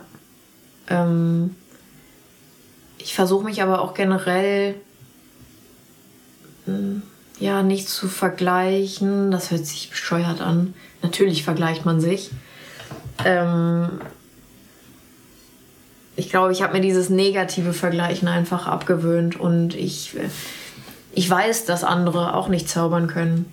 Ähm, auch wenn das manchmal ähm, der erste Gedanke ist, der einem in den Kopf schießt, wenn auch ich manche Bilder sehe. Äh, wir, wir, ähm, ich bin in einem Coworking Space in äh, Köln mit äh, Jan Höfer, der mit mir angefangen hat zu studieren. Und wir versuchen zum Beispiel regelmäßig von dem äh, amerikanischen Fotografen Mark Mahaney äh, Licht nachzubauen. Und wir schaffen das einfach nicht. Ich meine, wir versuchen es schon, weil wir eigentlich wissen, dass es keine Zauberei sein kann. Aber wenn man dann drei, vier Mal im Studio versucht, irgendwas nachzubauen und das dann trotzdem immer noch nicht so aussieht wie bei ihm, der für mich ein absoluter Gott ist, dann ja, fällt es schwer, nicht zu denken, dass das keine Zauberei ist. Kennst du Phil Sharp? So ein großbritannischer Nee. Fotograf. Sagt mir gar nichts. Das ist auch crazy. das ist komplett auch verrückt. Ja. Ja. Der macht auch wahnsinnige Sachen Ja. mit Licht. Sieht immer aus, als wäre kein Licht aufgebaut. Aber es sind halt zack, zack, zack, zack, zack, zack. Ja, das ist halt das Ziel. Ja. Zaubern lernen. Zaubern lernen. Ja. Ja. Ja, vielleicht nochmal zu, zu den Jobs, die, man, die du nicht zeigst. Oder insgesamt hast du, oder zum Geld verdienen im Prinzip, hast du Jobs, die du nicht machst, also moralisch gesehen? Ähm, ich überlege jetzt, ob wir schon mal was abgesagt haben jetzt. Ähm, es war jetzt schon mal einmal echt sehr kritisch, äh, wo ich mir selbst sehr viele Fragen gestellt habe, ob ich was machen würde. Das darf ich nicht sagen, weil ich eine Verschwiegenheitserklärung unterschrieben habe. Ähm, da bin ich im Endeffekt zu dem Schluss gekommen, dass ich das gemacht hätte. Ähm, aber ähm, es wird mit Sicherheit Punkte geben, wo ich Dinge nicht machen werde. Also das ist schon, das ist schon klar. Gab es bis jetzt aber noch nicht. Aber hast du irgendwas so, wo du jetzt schon weißt, das mache ich niemals? Ja, für bestimmte Parteien arbeitet man nicht, ne? aber das muss ich euch ja auch nicht Ja. sagen. Also ich glaube, da, äh, das kann sich jeder schon so fast denken. Ja. Ähm, und dann, ähm, was ich aber ein bisschen äh, schwieriger auch finde, ähm, es gab dann auch schon mal irgendwie gestalterische Ansätze. Also jetzt nicht, nicht Dinge, die ich thematisch nicht vertreten konnte, sondern dass Kunden mich, äh, mich gestalterisch sehr einengen wollten. Ähm, und die Dinge habe ich dann teilweise dann gemacht, aber irgendwie so richtig gut habe ich mich damit dann auch nicht gefühlt. Also ich glaube, das ist auch äh, was, was man lernen muss, dass es nicht nur thematische, moralische Grenzen gibt, sondern ja auch gestalterische Grenzen, bei denen man dann auch irgendwie nicht mitgehen will. Wenn man sich dann wie Dienstleister fühlt und kein Gestalter mehr ist, sondern nur noch ausübt, was jemand von einem verlangt. Ja, nee, ich bin auch eine Dienstleisterin, aber äh, ich bin dann einfach die falsche Dienstleisterin in dem Moment, weil ich mache das, was ich mache. Und wenn der Kunde dann was anderes will, dann muss er dafür jemanden fragen, der, der diese Dienstleistung anbietet, glaube ich. Und Hattest du die Einstellung auch schon ganz am Anfang? Oder Ja. bist du da so reingewachsen? Äh, ich denke, das ist da unausgesprochen für mich gewesen. Ähm, und äh, es ist mir jetzt bewusster geworden, einfach wo, wo solche Fälle dann irgendwie eingetreten sind, dass man da auch Grenzen für sich auslotet. Mit welcher Gestaltung kann man noch mitgehen? Womit kann man äh, oder wofür kann man mit seinem Namen dann noch stehen, sozusagen? Da gab es jetzt dann auch schon mal einen Fall, wo, wo ein wo ein Edit sehr, sehr äh, nah mit der Protagonistin ausgewählt wurde, was auch schon so ein, so ein bisschen so einen faden Beigeschmack hatte. Und ähm, da gab es wirklich eine Ausnahme, wo ich gesagt habe, das kann unter meinem Namen nicht veröffentlicht werden. Und das hat sich in dem Moment halt echt scheiße auch angefühlt, weil man will den Kunden auch nicht verlieren. Und man will auch nicht, dass irgendein Kunde dann irgendwie denkt, was denkt die Selma denn jetzt, wer sie ist? Weil das kann unter meinem Namen nicht veröffentlicht werden. Das Ja. fühlt sich dann auch schon halt echt bescheuert, dann so eine E-Mail zu schreiben. Auf der anderen Seite war das total richtig, dass ich das gemacht habe. Ich glaube, die Kundin hat das im Endeffekt auch verstanden. Und die Geschichte wurde dann auch einfach nicht veröffentlicht. Ja. Hast du manchmal Angst, dass du Klischees reproduzierst? Also wenn wir schon hier bei Sachen, die man nicht machen würde, also weil du meintest so, dass es bei manchen Kunden, dass sie dich in eine Bildsprache reingedrückt haben, aber hast du manchmal Angst, dass du eine gestalterische Idee hast für ein Porträt zum Beispiel und es dann zu platt wird oder zu Klischee? Auf jeden Fall. Und wo ist da so der Spagat, den man gehen muss für dich? Das frage ich mich jeden Tag. Oder bei jedem Termin. Ja. Und das ist ein Spagat, den ich äh, dann äh, mit, dem, mit dem Protagonisten und der Protagonistin austrage. Und den ich auch ganz klar auch mit den Leuten auch äh, kommuniziere und auch diskutiere. Ähm, also ich lege eigentlich offen, was meine Idee ist. Und äh, dann gucke ich, was die Leute mitgehen.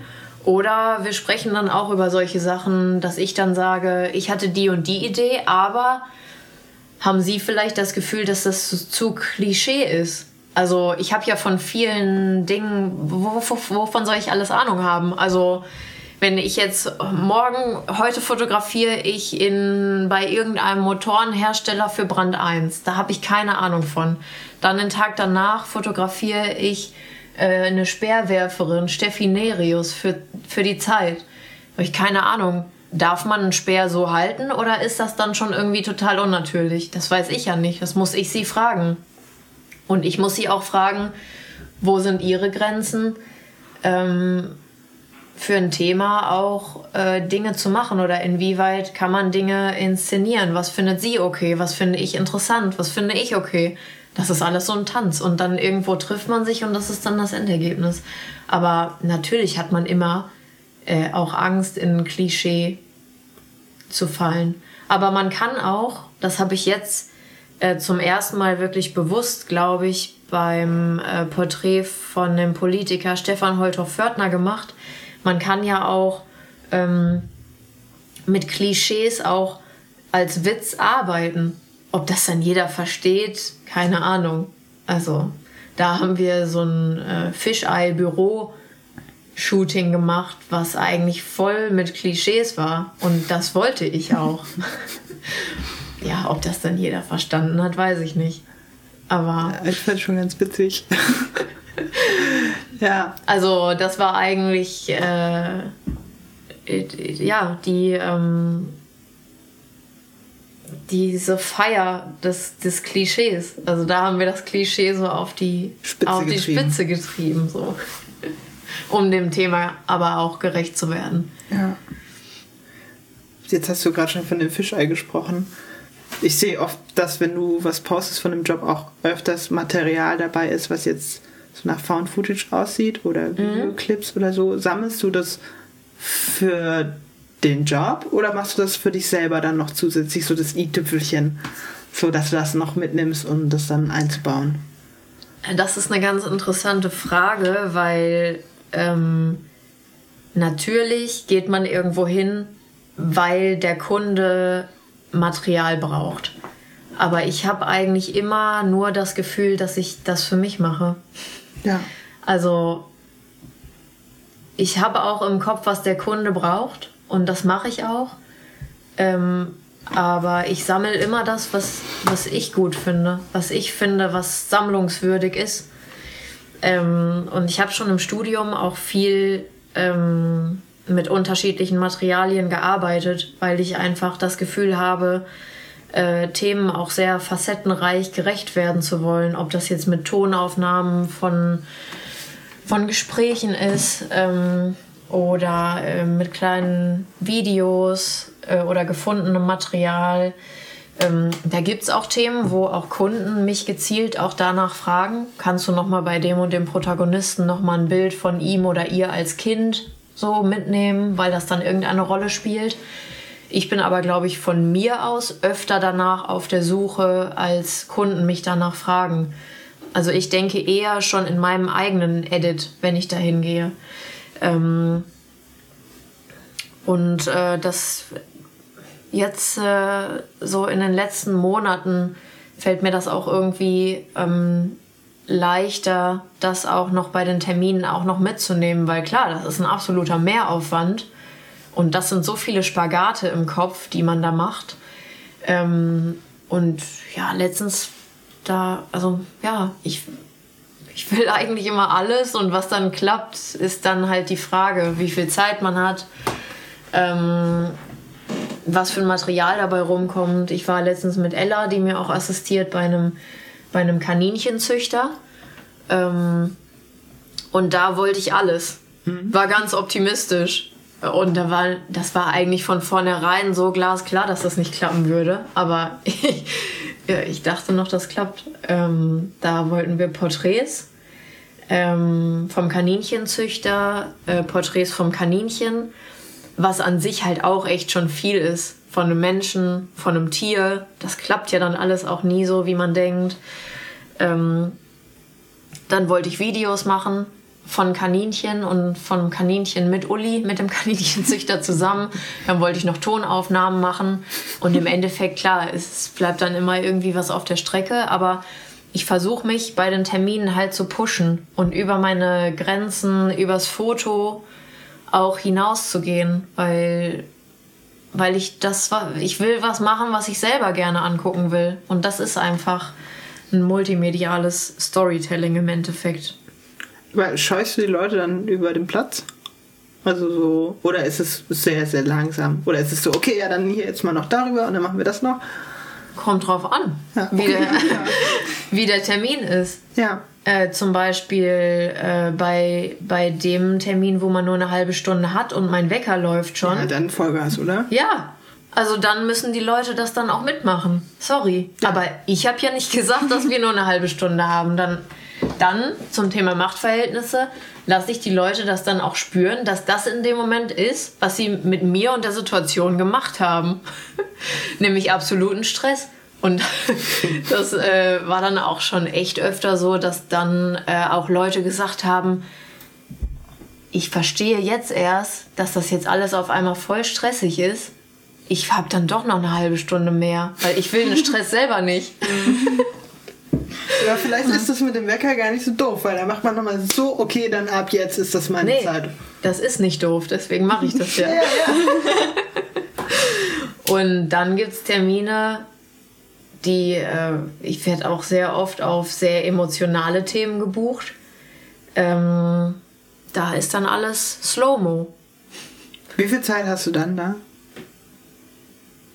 Im Schnitt? Kann man das überhaupt sagen? Ich finde auch immer, ähm, oder oft hat man auch so viel Zeit, wie man sich selber gibt. Weil die Person merkt ja auch, mit was für einem Mindset ich da hinkomme. Und wenn ich das Gefühl habe, dass eine Person mir erstmal, um sich öffnen zu können, zum Beispiel eine Mutter, der vom Jugendamt ihre vier Kinder weggenommen wurden, wenn die zwei Stunden braucht, um mir erstmal alles zu erzählen, dann braucht die erstmal zwei Stunden, um mir erstmal alles zu erzählen. Für mich gibt es da kein Limit. Ich glaube, da war ich acht Stunden. Ja. Ähm, ja, mal so einen ganzen Tag einfach. Ja. Warum nicht? Also wenn, ich glaube, wenn man da selbst mit dieser Selbstverständlichkeit auch hingeht, ähm, dann ist auch mehr möglich, als man denkt. Aber das beruhigt mich gerade wahnsinnig, weil ich hatte Angst, dass man das nicht irgendwann mehr hat. Zeit. Warum nicht? Weiß ich nicht, wenn Ja, man weil so- alle immer nur, weil alle immer nur von diesen äh, heroischen Terminen reden, wo sie nur fünf Minuten mit Angela Merkel hatten und dann doch noch das Ruder rumgerissen haben und was Nee, Coole. glaube ich nicht mal, aber so- Ich glaube, das sind aber diese Abenteurergeschichten, die man, die man vielleicht öfter hört, weil Ja. die lieber erzählt werden Ich vielleicht. möchte das auch nicht. Ich möchte eine acht Stunden haben. Das ist Ja. super. Ich möchte auch acht Stunden haben. Ja. Manchmal muss ich aber auch ganz ehrlich sagen, ich komme auch von dieser Seite, ich möchte acht Stunden haben. Manchmal ist aber eine halbe Stunde auch echt okay. Ja. Eine halbe Stunde mit viel Energie ähm, ist besser als acht Stunden Larifari. Also Mhm. Kann man ich auch muss wissen, ja. man muss auch sehen, was es auch mit einem selbst macht, wenig Zeit zu haben oder viel Zeit zu haben. Ähm, und wenn acht Stunden dazu führen, dass du im Endeffekt gar nicht mehr wach bist und gar nicht mehr bei der Sache bist, dann sind acht Stunden auch schlecht. Ja, ja. Also ich habe auch mal mit jemandem geredet, den ich auch fotografiert hatte. Mhm. Und die Person war auch sehr sensibel und meinte dann auch so, ja, Simon, du bist auch sehr sensibel. Mhm. Aber eigentlich ist es ja eine Stärke beim Fotografieren, vor allem wenn du Porträts machst. Glaubst du, das ist für dich eine Stärke, Ja. eine sensible Person zu sein? Ja, voll. Und wie gehst du, also wie ist es für dich, den Spagat zu finden zwischen sensibel zu sein, aber trotzdem Kontrolle zu haben? Oder schließt sich für das, dich das nicht aus? Das schließt sich für mich gar nicht aus. Ja. Oder was, äh, was denkst du, warum eine sensible Person gleichzeitig die Kontrolle verlieren sollte? Nö, das nicht. Aber Ähm. ich hatte. Aber vielleicht ist es auch so ein Selbstbewusstsein-Ding. Mich erschüttert es dann, glaube ich, manchmal, dass ich dann aus dem Konzept komme und kurz brauche, um so drauf klarzukommen. ich hatte dann eine Person fotografiert, die auch sensibel war und die meinte so, hey, ich fühle mich gerade aber nicht wohl so damit und für mich war es dann so, scheiße, ich trete da gerade voll auf den Fuß während des Fotografierens. Ja, ich glaube, Und das war dann am Ende gut. So, wir haben dann eine Pause gemacht und haben dann Ja. weiter fotografiert und am Ende kamen voll die guten Porträts raus. Ähm, ich glaube, dass ich auch eher so. Ich war früher immer eher zi- also ziemlich schüchtern, ziemlich sensibel. Und ich dachte auch voll lange, dass das eine Schwäche ist. Auch, ähm, auch so, dass ich äh, auch eher zurückhaltend war. Und dass ich auch niemals dachte, jetzt so einen Job zu machen, wie den, den ich jetzt mache. Ich glaube, wenn mir vor dem Studium, zum Beispiel dann nach dem Abi, jemand gesagt hätte, dass das damit verbunden ist, dass ich mich drei, viermal die Woche mit Leuten treffen muss, die ich nicht kenne, hätte ich gesagt, das packe ich nicht, das mache ich nicht. Ich konnte noch nicht mal meine Tante oder meinen Onkel anrufen, wenn ich die zu meinem Geburtstag einladen wollte. So, eine, so ein Level von schüchtern und sensibel war ich. Ähm, und ich dachte auch immer, dass das eine Schwäche ist. Und äh, in manchen Situationen kann das auch zur Schwäche werden, wenn man sich davon so sehr beeinflussen lässt, dass man dann nicht mehr die Dinge machen kann, die man eigentlich machen will. Ähm, aber ich glaube, in dem Moment wird Schüchternheit oder Sensibilität zu einer Stärke, wenn man einen Weg findet, damit umzugehen. Und mein Weg ist, in den 90 Prozent der Fälle, wo ich das äußern kann, wo ich mich verletzbar machen kann mit jemandem, das auch zu kommunizieren.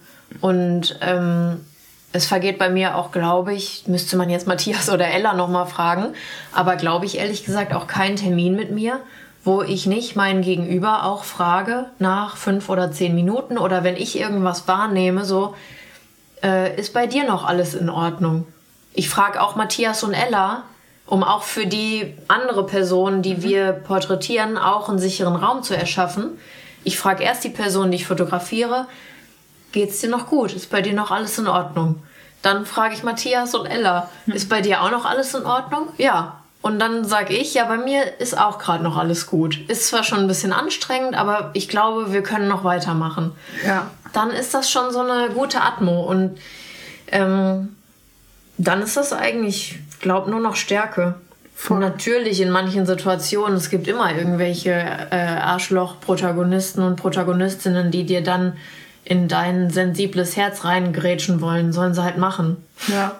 Aber äh, eigentlich ist das mehr eine Stärke als eine Schwäche. Und ähm, das habe ich aber auch erst so in, vor allem in der Zusammenarbeit mit Matthias, weil wir sehr viel auf Autofahrten auch, auch über sowas auch reden, wie man als Mensch in einen Termin geht und wie man als Mensch aus einem Termin wieder rausgehen will auch. Ähm, erst realisiert, dass das überhaupt so ist, dass das auch eine große Rolle spielt.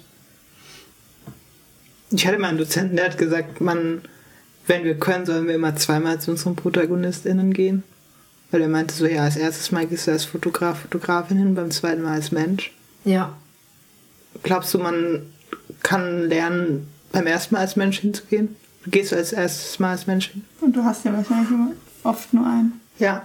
Ich habe oft nur einen Termin, ja. Also manchmal auch nochmal so zum Thema freie Projekte. Äh, ergibt sich natürlich dann irgendwie, kommt ein Thema auf, was man besonders spannend findet oder eine Person auch, mit der man sich auch gut versteht, wo man dann nochmal hingeht. Das würde ich jetzt nicht als freies Projekt bezeichnen, aber da gibt es manchmal so Überschneidungspunkte. Ähm, meistens habe ich aber nur einen Termin und äh, ich glaube, man lernt als Mensch hinzugehen. Manchmal will man nicht als Mensch hingehen. Ich glaube, es kann auch sehr anstrengend sein, immer, ähm, immer diesen Anspruch auch zu haben, als, als Mensch hingehen zu wollen. Oder ich glaube, es ist nicht immer notwendig, ähm, nicht bei jedem Termin, dass man sich jetzt so öffnet, so sensibel ist. Manche Termine sind auch einfach nur Termine. Muss man sich auch nichts vormachen, ne? Da, äh, bei mir läuft auch nicht jeder Termin wie eine Therapiesitzung ab. Ja. Ähm, aber äh, dass äh, die Möglichkeit, dass ein Termin so abläuft, ähm, das das realisiert man ja dann erst nach einer Zeit, was, was auch möglich ist. Und dann äh, kann man das schon herausfordern, dass, dass dann auch, dass man sich irgendwie schneller, glaube ich, begegnet auf einer menschlichen Ebene. Mit manchen will man sich gar nicht begegnen. Also. Aber ich habe zum Glück äh, ja hier in NRW auch äh, ja, einfach viele Termine. Ähm, auch eher wenige so kurze Promi-Porträts oder so, sondern halt Geschichten mit normalen Leuten. Das genieße ich total. Ja. Hast du einen Lieblingstermin, also den du hattest? Irgendwas im Gedächtnis geblieben ist? Wurde ich letztens noch auf ein Date gefragt. Und da habe ich dann auch schon gesagt, so, nee, das fragen mich immer voll viele, weiß ich nicht. Ähm, und äh, dann habe ich mich aber doch dann noch festlegen können ähm, auf die Geschichte mit Herbert und Fred, ähm, die Seniorensportler, die wir ja auch längere Zeit zur Senioren-Europameisterschaft nach Italien begleitet haben. Also da waren wir ein paar Tage mit denen unterwegs, sind uns menschlich auch sehr nahe gekommen, waren hinterher bei Herbert noch auf den 90. Geburtstag eingeladen. Ich glaube, es waren ein paar Monate, nachdem wir unterwegs waren zusammen. Ähm, ja, die haben wir schon sehr ins Herz geschlossen. Da hatte ich auch das Gefühl, fotografisch dem Thema auch äh, gerecht geworden zu sein. Und äh, das würde ich deswegen vielleicht als meinen Lieblingstermin küren. Aber ähm, ja, das fällt mir schwer. Das, da, das ist wieder diese Sache mit der Definition. Ja. Ich würde niemals, nur wenn du mich jetzt fragst, dann könnte ich mir natürlich jetzt wie diese Definition irgendwas äh, aus den Rippen schneiden und dir das dann präsentieren als mein Lieblingstermin, aber ich definiere das für mich nicht. Jeder Termin ist halt super unterschiedlich. Deswegen schwer. Apropos Dates, ohne jetzt auf Dates eingehen zu wollen. Ein Glück. ähm, wenn, man, wenn man so einen Job macht wie du, dann arbeitet man ja schon relativ viel. Hast du für. Oder viele haben, glaube ich, das Problem, ich kenne das auch, dass ich dann Angst habe, nicht mehr so ein privates Leben zu haben. Wie, wie schaffst du es für dich, da irgendwie eine Balance zu finden? Oder gibt es für dich irgendwo so einen Zeitpunkt, wo du sagst, nee, jetzt Feierabend, ich Laptop zu, ich brauche das jetzt?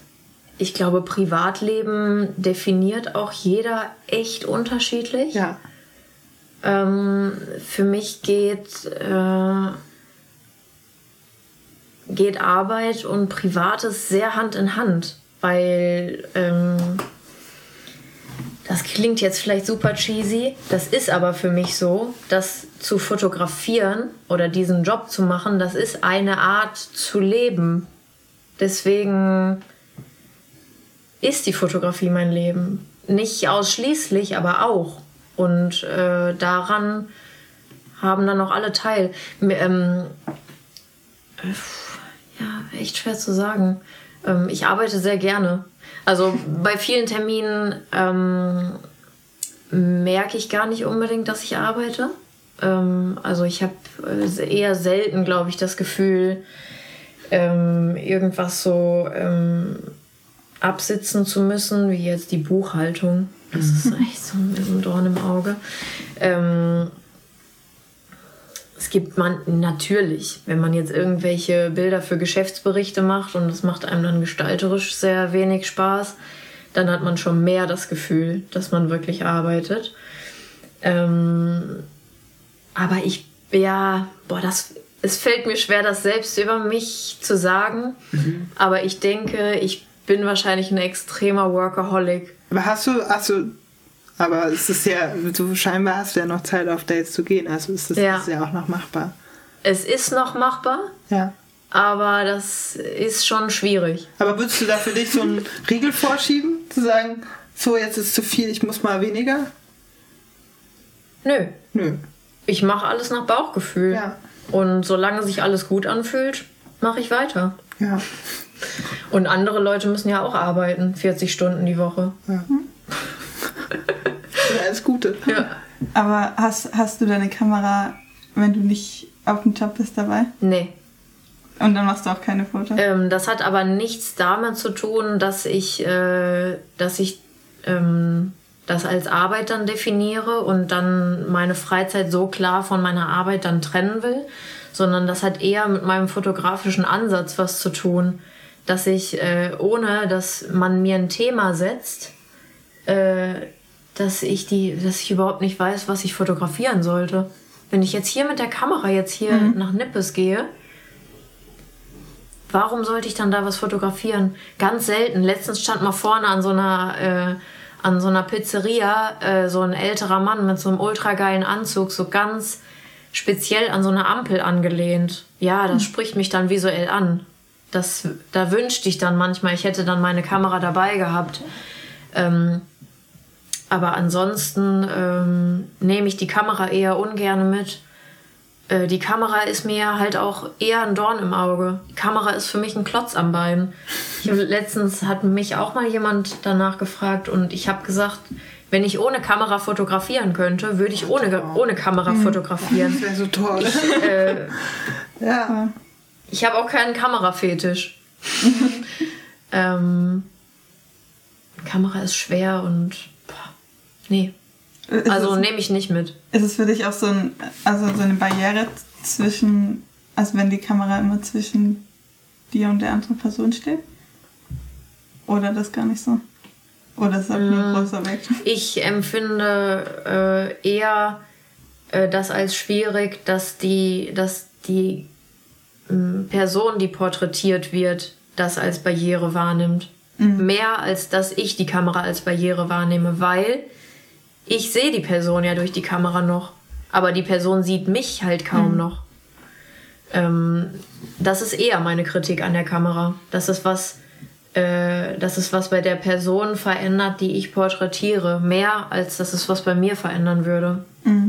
Ich habe das oft so, dass ich die ganze Zeit durch die Kamera gucke und dann plötzlich mir so auffällt, ich bin ja tatsächlich da und sehe nicht nur den Ausschnitt aus meinem, also meiner Kamera und das, dass ich mich da voll nochmal rausholen muss. Ja, Kennst du das? das. Ich weiß, was du meinst. Ich kenn's bei mir aber nicht so. Ja. Ich kenn's auch nicht. Ähm, ich, äh, ich wähle auch unterschiedliche Kameras für unterschiedliche Situationen. Ich habe auch eine Kamera, die auch keinen Sucher hat, keinen, durch den ich mit dem Auge so durchgucken muss, sondern einfach nur hinten Display. So eine Point-and-Shoot-Kamera. Und ich glaube, wenn ich diese Gefahr sehe, nicht mehr im Moment sein zu können, dann würde ich wahrscheinlich eher erstmal zu, zu dieser Point-and-Shoot-Kamera greifen, um ja, um zu verstehen, was ich will und um mich nicht direkt so in die Kamera zu verkriechen. Aber es geht mir eher selten so. Haben noch, haben noch viele Leute auf Instagram was gefragt? Ja, sollen wir mal eine Insta-Frage Ja, starten? stell Ja. doch mal eine Instagram-Frage. Okay, ähm, also Omid fragt, wie schafft man es, journalistische Arbeiten für Zeitungen und Co. zu machen? Wie schafft man es als Fotografin, an ein Management zu kommen? Ah. So, äh, zweiter Teil der Frage vielleicht? Ja, ich glaube auch. Weil der erste Teil ist irgendwie wahrscheinlich schon tausendmal diskutiert und ähm, kann man sich ganz viele, falls der, Fra der Fragende jetzt zuhört, ganz viele andere Folgen auch zu anhören wahrscheinlich. Ich glaube auch. Ähm, äh, zur zweiten Frage, auch weil ich weiß, dass ihr das sowieso vielleicht noch ansprechen wolltet mit der Repräsentanz, die ich jetzt seit fast einem Jahr, habe ich dann auch noch mal drüber nachgedacht habe. Ja, jetzt? Fast schon ein Jahr. Weil ich also, habe irgendwo gegoogelt und Oh. da war so ab. Nee, ich habe bei denen gestalkt, bei Instagram, bei der Aha. Repräsentanz, wann das Aha. erste Mal Ju Julia Sellmann erwähnt wurde. Und Wann war das? Oktober letzten Jahres, 2020. Ja. Ungefähr, ja. ja, aber jetzt ist ja schon Juni. Ja, gut. Das Also, ne? Ähm, und man muss dazu sagen, dass wir schon viel länger vorher in Kontakt waren. Also, ähm, ich habe die Sache mit der Repräsentanz eher weniger aktiv, äh, aktiv verfolgt. Ähm, ich hatte zwar schon den Gedanken, dass ich eventuell mir vorstellen könnte, mal nach einer Repräsentanz Ausschau zu halten. Ich habe auch selber eine deutsche Repräsentantin angeschrieben, die mir leider nie geantwortet hat. ähm, und ansonsten kannte ich mich nicht mit Repräsentanzen aus und kenne mich bis jetzt auch eher weniger mit Repräsentanzen aus. Ähm, und Amy, von der ich jetzt vertreten werde, die kam aktiv auf mich zu. Und das war schon Monate bestimmt schon ein halbes Jahr, bevor wir dann offiziell quasi verkündet haben, dass wir jetzt miteinander arbeiten. Was bringt es dir? Ähm, Oder was hat sich auch verändert für dich? Äh, also man muss dazu sagen, dass sie mich ja am amerikanischen äh, Markt größtenteils vertritt. Ich habe jetzt mit ihr auch schon mal äh, was gemacht, ähm, einfach weil ich mich nicht wohlfühlte, das alleine zu machen oder weil ich auch einen Vorteil darin gesehen habe, das mit ihr zu machen, was äh, am deutschen Markt an, an mich herankam. Das habe ich dann an sie weitergeleitet. Ähm, ich glaube, ich bin mit niemandem so viel in Kontakt wie mit ihr jetzt. Also ähm, eine ganz äh, enge Kommunikation einfach. Ich glaube, ähm, auch so ein bisschen das Schöne ist, dass, dass ich seit, seit wir zusammenarbeiten eher weniger das Gefühl habe, in diesem Einzelkämpfer-Modus zu sein, wie man das ja sonst so, so hat. Vielleicht auch, wenn man ohne Assistent, ohne Assistentin noch arbeitet, dann ist man ja oft dann auch sehr alleine irgendwie. Ähm, äh, interessiert euch, wie das alles dann wirtschaftlich auch abläuft oder wie da generell so eine Repräsentanz funktioniert? Ja, schon. Also das kann ich ja jetzt nur von, ich glaube, die funktionieren ähnlich, aber das kann Ja. ich jetzt im Endeffekt nur auf ACN sagen. Ähm, wir, äh, wir haben einen Vertrag miteinander, ähm, dass sie mich am amerikanischen Markt vertritt, sowohl Editorials, wovon ich im Vertrag nochmal nachgucken, aber ich glaube, von den Editorials gebe ich 20% ab und von, ähm, von Werbung gebe ich 25% ab. Ähm, und das beinhaltet, ähm, dass, äh, dass sie Kommunikation für mich übernimmt und sie auch im Endeffekt Angebote für mich erstellt. Ähm, Gerade jetzt so am Werbemarkt, wo wir jetzt einiges zum Beispiel für Airbnb in letzter Zeit gemacht haben, also auch Kampagnen, kleinere. Ähm, da wäre ich zum Beispiel jetzt echt extrem aufgeschmissen gewesen, was ich da hätte verlangen sollen. Ähm, da hätte ich mich, mir, glaube ich, sehr viel Rat einholen müssen. Und ähm, ja, da, da bilden wir jetzt ein Team. Steht sie mir beratend zur Seite, sozusagen. Ja. Ähm, was bringt es mir? Sie, sie, stellt mich, sie stellt mich vor bei Kunden, die, mit denen sie auch teilweise schon arbeitet oder vorhat zu arbeiten. Ähm, ich habe jetzt auch mit ihr auch mal zum ersten Mal mit einem Producer gearbeitet. Oha. Was Ich weiß nicht, da werden jetzt vielleicht lachen da jetzt manche Ja, drüber. ja. Ich kann das schlecht einschätzen, aber für mich war das was Besonderes. Ja, klar. Also ich glaube, es kommt halt drauf an, wo, aus welcher Richtung man kommt, oder? Also wenn man Ja. Editorial-Jobs macht, dann ist man das nicht gewohnt. Wenn man jetzt irgendwie Ja. knallharte Werbejobs nur die ganze Zeit fährt, dann ist es halt wahrscheinlich so. Vielleicht ist das dann normal, ja. Aber was hat das für einen Vorteil für dich gehabt? Äh, mit dem Producer? Ja. Äh, ehrlich gesagt musste ich erstmal verstehen, was der wofür der überhaupt da ist. Weil der Kunde, der Kunde und auch Amy äh, meinten in dem Moment, ja, da brauchen wir ja dann auf jeden Fall einen Producer. Und für mich war das ziemlich abstrakt, was ein Producer überhaupt macht. Und im nächsten äh, Gedankengang dachte ich auch irgendwie, wofür brauchen wir den denn? Weil ich nicht verstanden habe, was der macht. Und dann beim Termin war es eine totale Erleichterung. Ähm, und beim Termin habe ich auch verstanden, warum wir den brauchten. Äh, das war ein Shooting äh, mit, mit acht Protagonistinnen, von denen vier gehörlos waren, mit einer, mit einer Dolmetscherin am iPad, die aus Amerika zugeschaltet war, um, um Gebärdensprache zu übersetzen. Ähm, ja, und ich glaube, da wären wir ohne, ohne Nick, äh, der das für uns produziert hat, komplett aufgeschmissen gewesen. Aber hat er dann, ich kenne, glaube ich, das Bild, ist das, wo diese große Gruppe auch teilweise liegt Ja, und so. genau. Ähm, hat er das dann alles koordiniert, wie die Leute sich positionieren? Oder ist es so sein Job, die. Nee, der hat das vorher mit mir dann äh, durchgesprochen, was, Ja. was meine Bildidee ist. Ähm, und hat dann für mich äh, die Kommunikation nach außen dann übernommen. Weil das war schon dann irgendwie eine größere Produktion und das war für mich ziemlich schwierig, das alles noch mit Marcel, der mir noch assistiert hat, der ja auch von mir dann äh, Anweisungen braucht, was er machen soll. Äh, Das war zu schwierig für mich, das alles zu handeln. Und ähm, das hat er dann zum Beispiel gesagt, äh, gemacht. Dann hat er gesagt, sag mir mal, was du genau vorhast, damit ich das schon mal für dich kommunizieren kann. damit schon mal alle Leute ihre Jacken ausziehen, damit schon mal alle Leute ihre Masken ausziehen, bevor wir fotografieren. Ja. Weil sonst dauert das alles ewig. Und das war im Winter. Ich glaube, bis, bis ich das geklärt hätte, wären da schon wieder alle komplett erfroren bei dem Shooting. Ja. Tja, was ist denn auf jeden Ja, Fall? und so, äh, so wächst das jetzt irgendwie alles langsam. Und dann, ja, gibt es wieder oft solche Situationen über, äh, wie die, über die wir gerade gesprochen haben, wo man sich nicht bereit für was fühlt. Und dann hat man aber jetzt auch Amy irgendwie. Und ich, mit Amy bin ich auch, ja, sensibel. Also, Ja. die weiß auch, dass ich das alles zum ersten Mal mache und der muss ich nichts vorspielen. Und die kann ich auch zur Not fragen, ja, wir können, der kann ich sagen, ja, wir können einen Producer engagieren, aber ehrlich gesagt weiß ich überhaupt nicht, was der da machen soll. Und die erklärt mir das dann. Ja. Aber es ist ja schön, das ist ja. Es würde so ein Team auch immer mehr zusammenwachsen, je mehr man aus diesem Einzelkämpfer-Ding rauskommen muss. Aber bist du.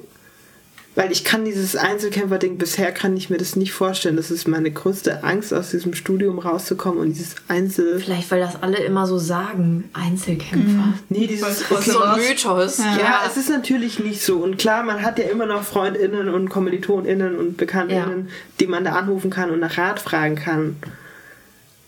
Aber ja, am Ende ist man ja die Person. Ich glaube, was ich als Einzelkämpferin definiere, ist, äh, dass ich, wenn ich abends hier sitze, dass ich weiß, dass die Verantwortung bei mir liegt. Egal, mit wem ich auch so tagsüber zu tun habe, weiß ich, dass mir bei manchen Dingen Amy oder Matthias oder Ella die Verantwortung nicht abnehmen können. Ich glaube, das ist manchmal irgendwie ein komischer Gedanke. Und Aber- belastet dich das? Oder ist das auch vielleicht was? Manchmal Was schon, Gute. aber ich kann das immer noch ganz gut mit mir irgendwie dann ausmachen. Und man kann ja auch immer noch, wenn einem Dinge irgendwie zu viel werden, es ist ja nichts in Stein gemeißelt, Ja. weißt du, wenn du jetzt was anfängst und merkst so, hey, das ist es irgendwie nicht, Ja. das ist mir zu viel Verantwortung, sag halt ab. Also Bauchgefühl. Ja.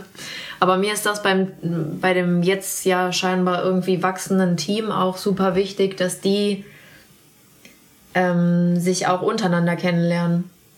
Jetzt hat zum Beispiel Matthias auch mal mit Amy mal telefoniert und Ella und Amy haben sich auch schon mal ein bisschen kennengelernt. Das gibt mir irgendwie ein gutes Gefühl. Ja. Das ist irgendwie, wie ich arbeiten will. Das kristallisiert sich, glaube ich, auch immer mehr gerade raus, wie, wie man überhaupt intuitiv arbeitet und wie man in Zukunft auch jetzt reflektierter arbeiten will.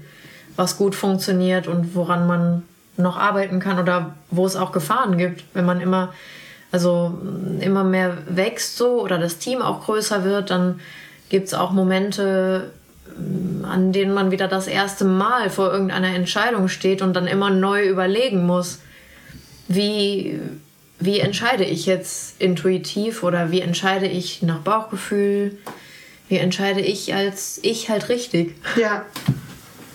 Schreibst du manchmal an der an deinem Job? Ja. Ich glaube auch ehrlich gesagt nicht, dass ich das, was ich jetzt mache, in der Art jetzt ewig mache. Also, ich, äh, wahrscheinlich werde ich der Fotografie schon treu bleiben, aber ob ich jetzt immer, ähm, immer Fotografin bleibe, das glaube ich nicht. Und natürlich zweifle ich daran. Ähm, aber das gehört, glaube ich, dazu. Ja. Und es hört wahrscheinlich auch nie auf, oder? Können wir uns in 20 Jahren vielleicht nochmal drüber unterhalten. ja. Ich denke nicht, dass es aufhört. Aber es ist auch, glaube ich, gut, dass es nicht aufhört, oder? Voll. Also sonst wäre es ja auch. Dann ist es ja. Es ist ja nicht so einfach wie so ein, man läuft von A nach B. Ich glaube, mit dem Zweifeln ähm, ist es wie mit der Aufregung vor einem Termin. Das ist ja auch sowas, wo man sich manchmal wünschen würde, dass es aufhört. Oder wo man sich manchmal fragt, wann hört das jetzt mal endlich auf? Du machst es jetzt schon fünf Jahre. Warum bist du jetzt heute wieder so aufgeregt? es hält einen aber wach. Und ich glaube, ohne ein bisschen Aufregung und ohne ein bisschen Zweifel ist halt auch langweilig. Also, Ja. Und man verbessert sich wahrscheinlich nicht, oder? Man, oder Ja. man bleibt halt darauf sitzen, wie man es Für mich bleibt es dann auch ehrlich, habe ich das Gefühl. Also, ich habe das jetzt nicht super oft, aber schon ein paar Mal gehört, wo du halt, nö, kann ich nicht. Das, äh, glaube ich nicht. ja. Ich glaube das einfach nicht. Solchen Leuten glaube ich auch direkt nicht. Also, sorry. Also, das verliert bei mir an jeglicher Authentizität. Ja. Ja. Nee, und ich glaube auch, weil, ähm, weil die Fotografie nicht, nicht das ist, was ich immer machen wollte oder so. Also, das hat sich halt so ergeben dann mit der Mappe und sich mit Sicherheit auch als richtig herausgestellt. Ich arbeite jetzt gerne als Fotografin, aber auch dann beim Bachelor gab es ja noch diesen Punkt, wo ich mir auch wieder nicht sicher war. Und ich will ich glaube, ich merke bei mir diesen Anspruch, die Entscheidung, die ich treffe, dann auch mit ganzem Herzen treffen zu wollen. Und dazu gehört dann auch ein Zweifel, den man erstmal mit sich, mit sich austrägt oder immer wieder. Ich glaube, der Zweifel ist einfach diese sich wiederholende Frage, fühlt sich das, was ich jetzt gerade mache, noch richtig an? Folge ich gerade noch meinem Bauchgefühl? Oder äh, bin ich jetzt schon irgendwie auf Abwege geraten? Ich, ich glaube, Zweifeln ist Wachsein. Ja. Voll. Das ist ziemlich smart. Ja, so smart. Ach, cheesy. Ja, auch super cheesy, aber, Aber- so what, aber wenn irgendwas Was soll ich jetzt sagen? Ja, genau. Also für mich ist das so. ja, und ich kann das auch komplett nachvollziehen. Ja. Habt ihr noch eine Instagram-Frage? Ja, ich wollte gerade sagen, willst du die Das nächste? scheint ja eine ganz besondere zu sein. Ähm, ich würde mal, ähm, Jesus nach Geburt möchte wissen, äh, was ist dein Lieblingsbuch? Hast du ein Lieblingsbuch? Fotobuch? Egal. Was? Äh, ich glaube, dass das steht da, weil ich das schon so lange habe, ist wahrscheinlich von Rob Hornstra das Sochi Project mein liebstes Fotobuch. Also äh, dadurch, dass es eins meiner ersten war und schon fast so ein, es ist fast eine Bibel für mich geworden. Also ich merke, dass ich immer wieder darauf äh, zurückkomme. Ähm, jetzt gar nicht klar, also fotografisch finde ich das auch echt eine Bank, so, aber ähm, gar nicht so sehr, weil ich mich damit irgendwie so ähm, identifizieren würde, aber das ist wie, ja, nochmal, ja, wie von jedem das Lieblingsbuch wahrscheinlich, so ein alter Freund. Ja. Dann guckt man mal ab und zu wieder rein und freut sich, wenn man das sieht. Schaust du dir viel Fotobücher an? Ja, in letzter Zeit jetzt halt irgendwie weniger, ähm, weil man auch irgendwie ähm, weniger auf Festivals oder so jetzt damit in Kontakt gekommen ist. Und ähm, ich besitze wenige Fotobücher. Mhm. Ich wollte ich, also sagen. ich ähm, schaue schon gerne Fotobücher an, aber ich habe nicht so ein. Ähm, ich habe generell nicht so viele Dinge bei mir hier zu Hause. Also ich besitze einfach nicht gerne viel. Ja. Ähm, und bei manchen Büchern, die ich besonders gut finde, habe ich schon irgendwie so einen ähm, Anreiz, das besitzen zu wollen, aber nicht bei vielen. Weil bei manchen reicht mir das auch, wenn ich das ab und zu mal angucke. Ich gehe dann hier zu Walter König und dann gucke ich da rein. Das darf Walter König natürlich nicht hören, aber. Ja, doch, das kann ich verstehen. Mm, Ich habe noch eine, die ich eigentlich ganz spannend fand. Äh, Lebenslimonade möchte wissen, äh, wie wichtig ist das Sprechen, während du fotografierst? Das ist eine sehr gute Frage, Lebenslimonade. Ich hoffe, ich habe es richtig gesagt. Ja, ja. Ja. Lebenslimonade. ähm, Ja, oder sie. essentiell. Also sowohl sprechen, aber auch, und das ist jetzt gerade ein Thema für mich, auch äh, die bewusste Entscheidung, manchmal nicht zu sprechen. Weil natürlich, man denkt als erstes, ja, man muss die ganze Zeit sprechen. Ähm, und ja, Kommunikation ist wichtig, ähm, aber auch in manchen Momenten auch schweigen zu können äh, oder das als Mittel einzusetzen, nicht zu sprechen. Das ist fast noch wichtiger als zu sprechen und äh, was man sagt. Aber ähm, ich würde fast sagen, ich fotografiere meistens auf Autopilot. Also Und ich spreche auch manchmal auf Autopilot, aber ähm, natürlich kann man damit lenken, wie die Situation verläuft. Also mhm. zum einen muss man sprechen, um irgendwie das zu besprechen, was man machen will. Aber sobald man dann in einer, in einer besprochenen Situation dann sitzt, kann man natürlich dann auch jemanden mit Sprache lenken. Ähm, ich glaube, dass vielleicht Matthias letztens ein Video von mir gemacht hat oder ich mich irgendwo auf einer Aufnahme gehört habe. Ähm, und ich auch schon mit der Sprache oder mit der, zum Beispiel mit der Lautstärke, also da habe ich dann auch so ein bisschen leiser geredet, mhm. um die Person ein bisschen zu beruhigen. Mhm. Sowas geht ja auch. Sprache, ich glaube, da über Sprache beim Fotografieren könnte man eine ganze Podcast-Folge aufnehmen, wirklich. Ich finde es auch super spannend. Ich hatte nämlich, ich hatte meinen Dozenten und der meint so, stay in the awkwardness. Er meinte mhm. so, redet nicht voll, sondern ah. wenn es richtig awkward wird, ja. es ist awkward, nicht zu sagen, wenn man jemanden fotografiert und den einfach durch so ein Gerät durch zu, anzugucken. Aber man ja. bleibt da drin so lange, wie es geht. Für Aus welchem ist, Grund? Um irgendwie eine Intensität zu schaffen. Weil ja. es ist vielleicht wie so ein Blind Date wirklich. Es ist so ein, es, es baut sich so auf. Und ich glaube, man kann da halt super viel mit schaffen, mit diesem Reden ja. oder nicht reden. Und ja, kennst du Anders Petersen? So ein norwegischen. Hab ich schon mal gehört, aber kenne ich nicht so gut. Sagen. Es gibt auch so ein Video, wo er auch so eine Frau fotografiert. Mhm. Und die unterhalten sich irgendwie so und die sitzen so super nah aneinander. Und dann irgendwann wird er immer ganz leiser. Mhm. Dann irgendwann reden die nix. Dann machst du zwei Fotos und dann geht's weiter. Ich glaube, das könnte auch ich sein. Ja. Also auch ganz oft äh, wissen die Leute auch, glaube ich, nicht so richtig, wie ihnen in dem Moment geschieht. Aber die merken schon, dass es gut ist, so wie es passiert. Also ich komme schwierig damit klar, ähm, Leuten gar nicht zu helfen. Mhm. Ähm, also ich kann nicht von Anfang an so gut schweigen. Ja. Ähm, manchmal kündige ich mein Schweigen auch an mhm. und je nachdem, wie der Termin so verläuft. Ähm, aber ja, wenn man sich schon am Anfang ein bisschen kennengelernt hat und dann ist es auch okay, mal zu schweigen. Und ich dann lassen das die Leute auch zu. Ja. Also ähm, man, ja, man besänftigt sich selbst ja auch so ein bisschen damit. Oder die eigene Aufgeregtheit auch. Deswegen. Mir hilft es immer. Ich sag dann immer irgendwann so, ey, sorry, ich kann, ich kann gerade nicht reden. Das ja. ist nicht wegen euch. Ja. Und das sage ich aber eigentlich eher auch, glaube ich, wegen mir und nicht wegen den Leuten. Mhm. Weil denen ist es egal oft.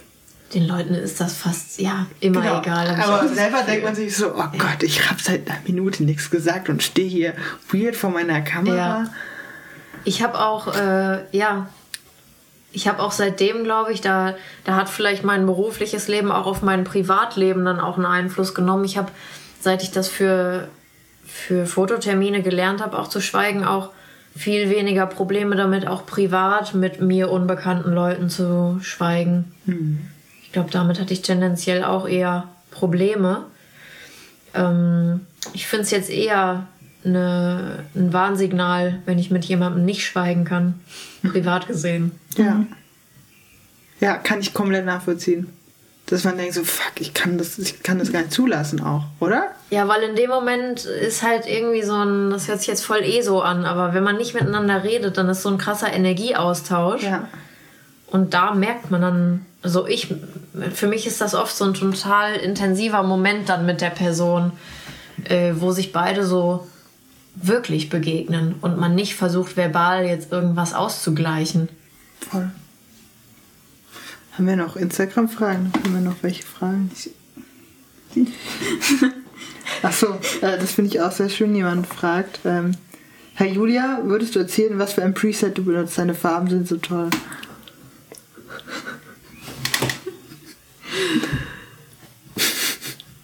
Keine Presets. Ja. Also es ist auch äh, so, dass ich halt auch jedes Bild einzeln anfasse. Es mhm. ist jetzt auch nicht so, dass ich ähm, wahrscheinlich ist das Workflow-mäßig absoluter Bullshit, wie ich das mache, aber ich fasse jedes Bild einzeln an. Ich speichere mir dann nicht, was ich mit dem einen Bild gemacht habe, speichere ich mir dann nicht ab und lege das dann über das andere. Also so ein, was man ja wie ein individuelles Preset dann nennen könnte, was man in dem Moment erschaffen hat. Ähm, das mache ich irgendwie auch nicht. Also ich, weil ich bearbeite gerne Bilder. Und manchmal mache ich dann auch so eine Serie, wenn jetzt die Bilder sich sehr ähnlich sind, bearbeite ich dann eins so und eins nochmal anders. Ja. Wie gehst du mit Schwarz-Weiß und Farbe um? Also wann entscheidest du dich für Schwarz-Weiß? Das ist eine schwierige Frage. Ich hatte schon fast befürchtet, dass ihr das fragt. Ähm, Klassische Fotostudierendenfrage. wirklich. Ja, ich habe das Ich- Gefühl, dass es in so freien Arbeiten irgendwie anders ist wie in so Editorial, weil da hab ich manchmal das Gefühl, kann man es einfach machen, ohne es begründen zu müssen. Ja. Und das mache ich auch teilweise einfach. Also ich gehe nach Gefühl, was ich denke. Im Endeffekt gehe ich danach, was ich denke, was dem Bild gut bekommt oder was das Bild überhaupt braucht. Worum es in dem Bild überhaupt geht. So. Braucht das Bild überhaupt eine Farbe? Oder geht es in dem Bild gerade um was ganz anderes? So. Ich glaube, davon mache ich es viel abhängig.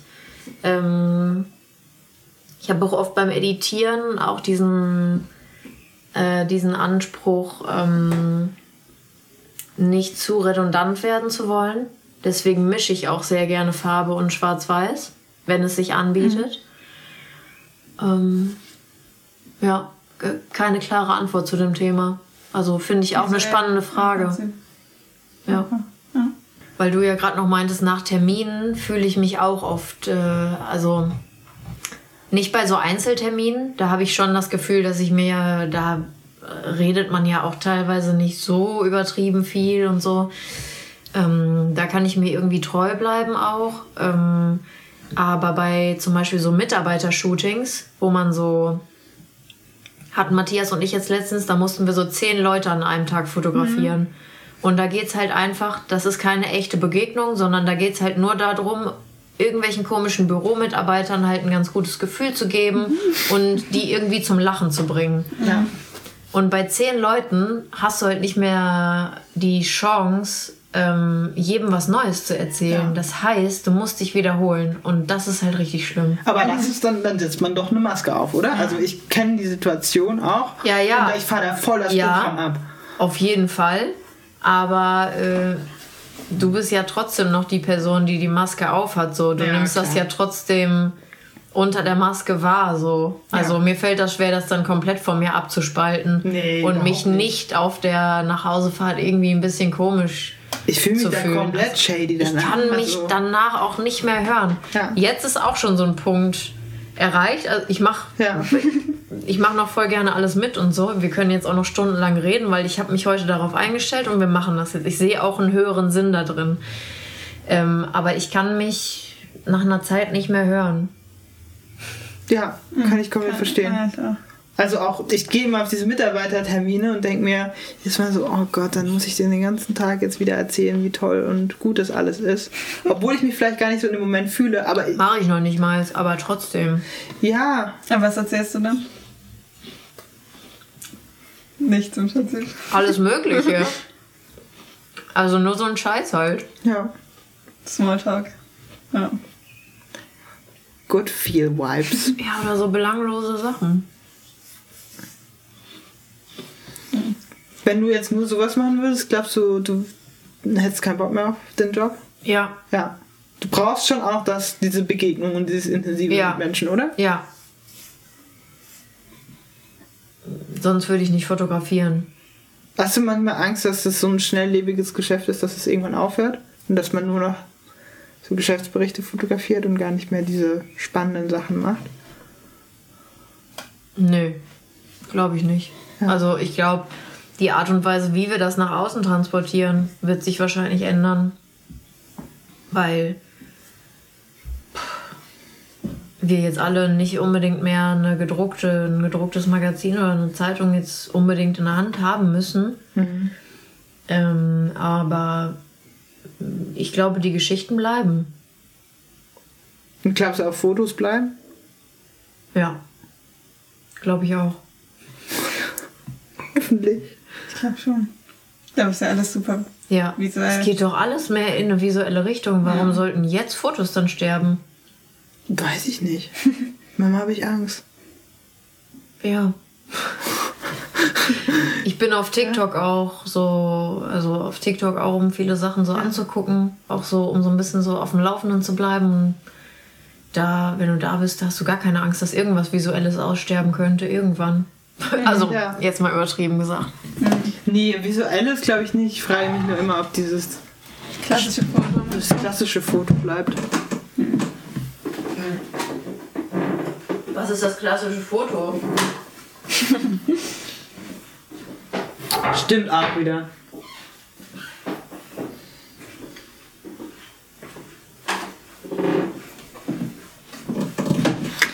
Ja. Ich frage jetzt noch mal eine Frage. Ich weiß nicht, ob es nicht so wichtig war, aber. Ja, mach. Äh, ja, und zwar de, deine Instagram- und Webpräsenz, ist das alles so auf deinem Mist gewachsen oder ist da ein Grafiker in, irgendwie involviert? Aber du machst es selber, hast du ja gesagt. Du Ja. sitzt selbst an Ja. Photoshop. Ja. Ähm, also ich habe die Website äh, programmieren lassen, wollte das eigentlich selber machen und äh, hatte auch schon ein oder zwei Websites davor auch selber gebaut. Hatte auch so ein paar WordPress-Skills und sowas und hätte mich da hätte auch Spaß daran gehabt, mich da noch weiter reinzufuchsen. Aber habe dann auch irgendwie gemerkt, selbst wenn, wenn ich mich jetzt extrem da reinlese und das Beste mache, was ich machen kann, ist es trotzdem immer noch schlechter, als wenn es jemand macht, der wirklich Ahnung davon hat. Ähm, war natürlich auch finanziell eine Frage, ob ich das machen lassen kann überhaupt und was sowas kosten würde. Das wusste ich damals irgendwie alles nicht so richtig. Oder hätte ich jetzt auch immer noch Schwierigkeiten, ehrlich gesagt, sowas einzuschätzen. Ähm, und habe mir das dann im Endeffekt von Köper Herfurt, ähm, Fabian Köper und Jonas Herfurt, ähm, die haben beide bei uns ähm, Design studiert. Die haben jetzt ein Büro in Dortmund ähm, äh, gestalten lassen und dann von einem Programmierer dann umsetzen lassen. Äh, und ja, habe dann in der Zeit irgendwie geguckt, dass ich das Geld dafür verdiene. Ähm, und es war eine sehr gute Entscheidung. Einfach ähm, gar nicht mal, weil ich da irgendwie äh, meinen Kopf bei denen abgegeben hätte, sondern ähm, einfach nur diese Entscheidung, jemand anderen einen Blick auf dich auch werfen zu lassen. Ähm, das finde ich, fand ich total wertvoll und ähm, da stell, stellten sich auch ganz lange immer noch Sachen auf der Website dann so raus, wie die funktioniert hat, die sich für mich total gut und richtig angefühlt haben und die das ja scheinbar irgendwie da schon sagen konnten, dass es zu mir passt, obwohl ich das selber noch gar nicht wusste. Zum Beispiel. Ähm, diese Erzählstruktur, also äh, wie sich das, wie sich die Seite aufbaut, wenn man in einem Projekt editiert, wie man in einem Projekt editieren kann, ähm, das hatte schon auch Einfluss darauf, wie, wie ich dann Geschichten gedacht habe, glaube ich. Ähm, also die Website hat, hat meinen Editierprozess auch, auch stark beeinflusst, dass ich dann mehr darüber nachgedacht habe, auch wie kann das jetzt funktionieren? Können hier vielleicht auch mal drei ähnliche Bilder nebeneinander kommen und dann wieder ein größeres? Ich glaube, dass mich, mh, weil man da Bilder immer auch gleichzeitig sehen kann auf der Website und zusammen hat mich das sehr ähm, motiviert, dann auch mehr mit meinem eigenen Material auch auszuprobieren, anders als auf anderen Websites, die ich hatte, wo die Bilder immer nur einzeln auftauchten und dann hintereinander, aber nie gleichzeitig. Da breche ich mir jetzt auch teilweise echt einen mit ab, weil das immer wie kleine Doppelseiten, wie kleine Magazinprojekte irgendwie gefühlt sind, wenn ich was auf meine Website hochladen will. Ähm, aber breche ich mir gerne einen mit ab. Ähm, und genau, ähm, die haben das Gerüst für mich erschaffen. Ähm, und ähm, die, das Up, den Upload mache ich selber. Und ich habe von der Website auch sehr viel dann äh, auf Instagram dann auch adaptiert. Also habe auch versucht, dann auf Instagram so zu erzählen, wie ich auch auf der Website erzähle. Beantwortet das die Frage? Total. ja. Ja, ich glaube, so, so fertig wie das ist, ähm, würde ich mal noch irgendwie so ein Endschlusswort sagen. Danke, dass du hier warst. Es war super. Und danke, dass ihr hier wart, würde ich eher sagen. ah, du meinst im Podcast. Genau. Ja. Ja. Ja, Ja. aus der Podcast. Oh, Äh, ja. Ja. Danke, dass du- Danke fürs Einladen in den Podcast und schön, dass ihr bei mir zu Hause wart. ja. ja. Genau. Tschüssi. Ciao. Ciao. Schon Matthias gelernt. Klasse.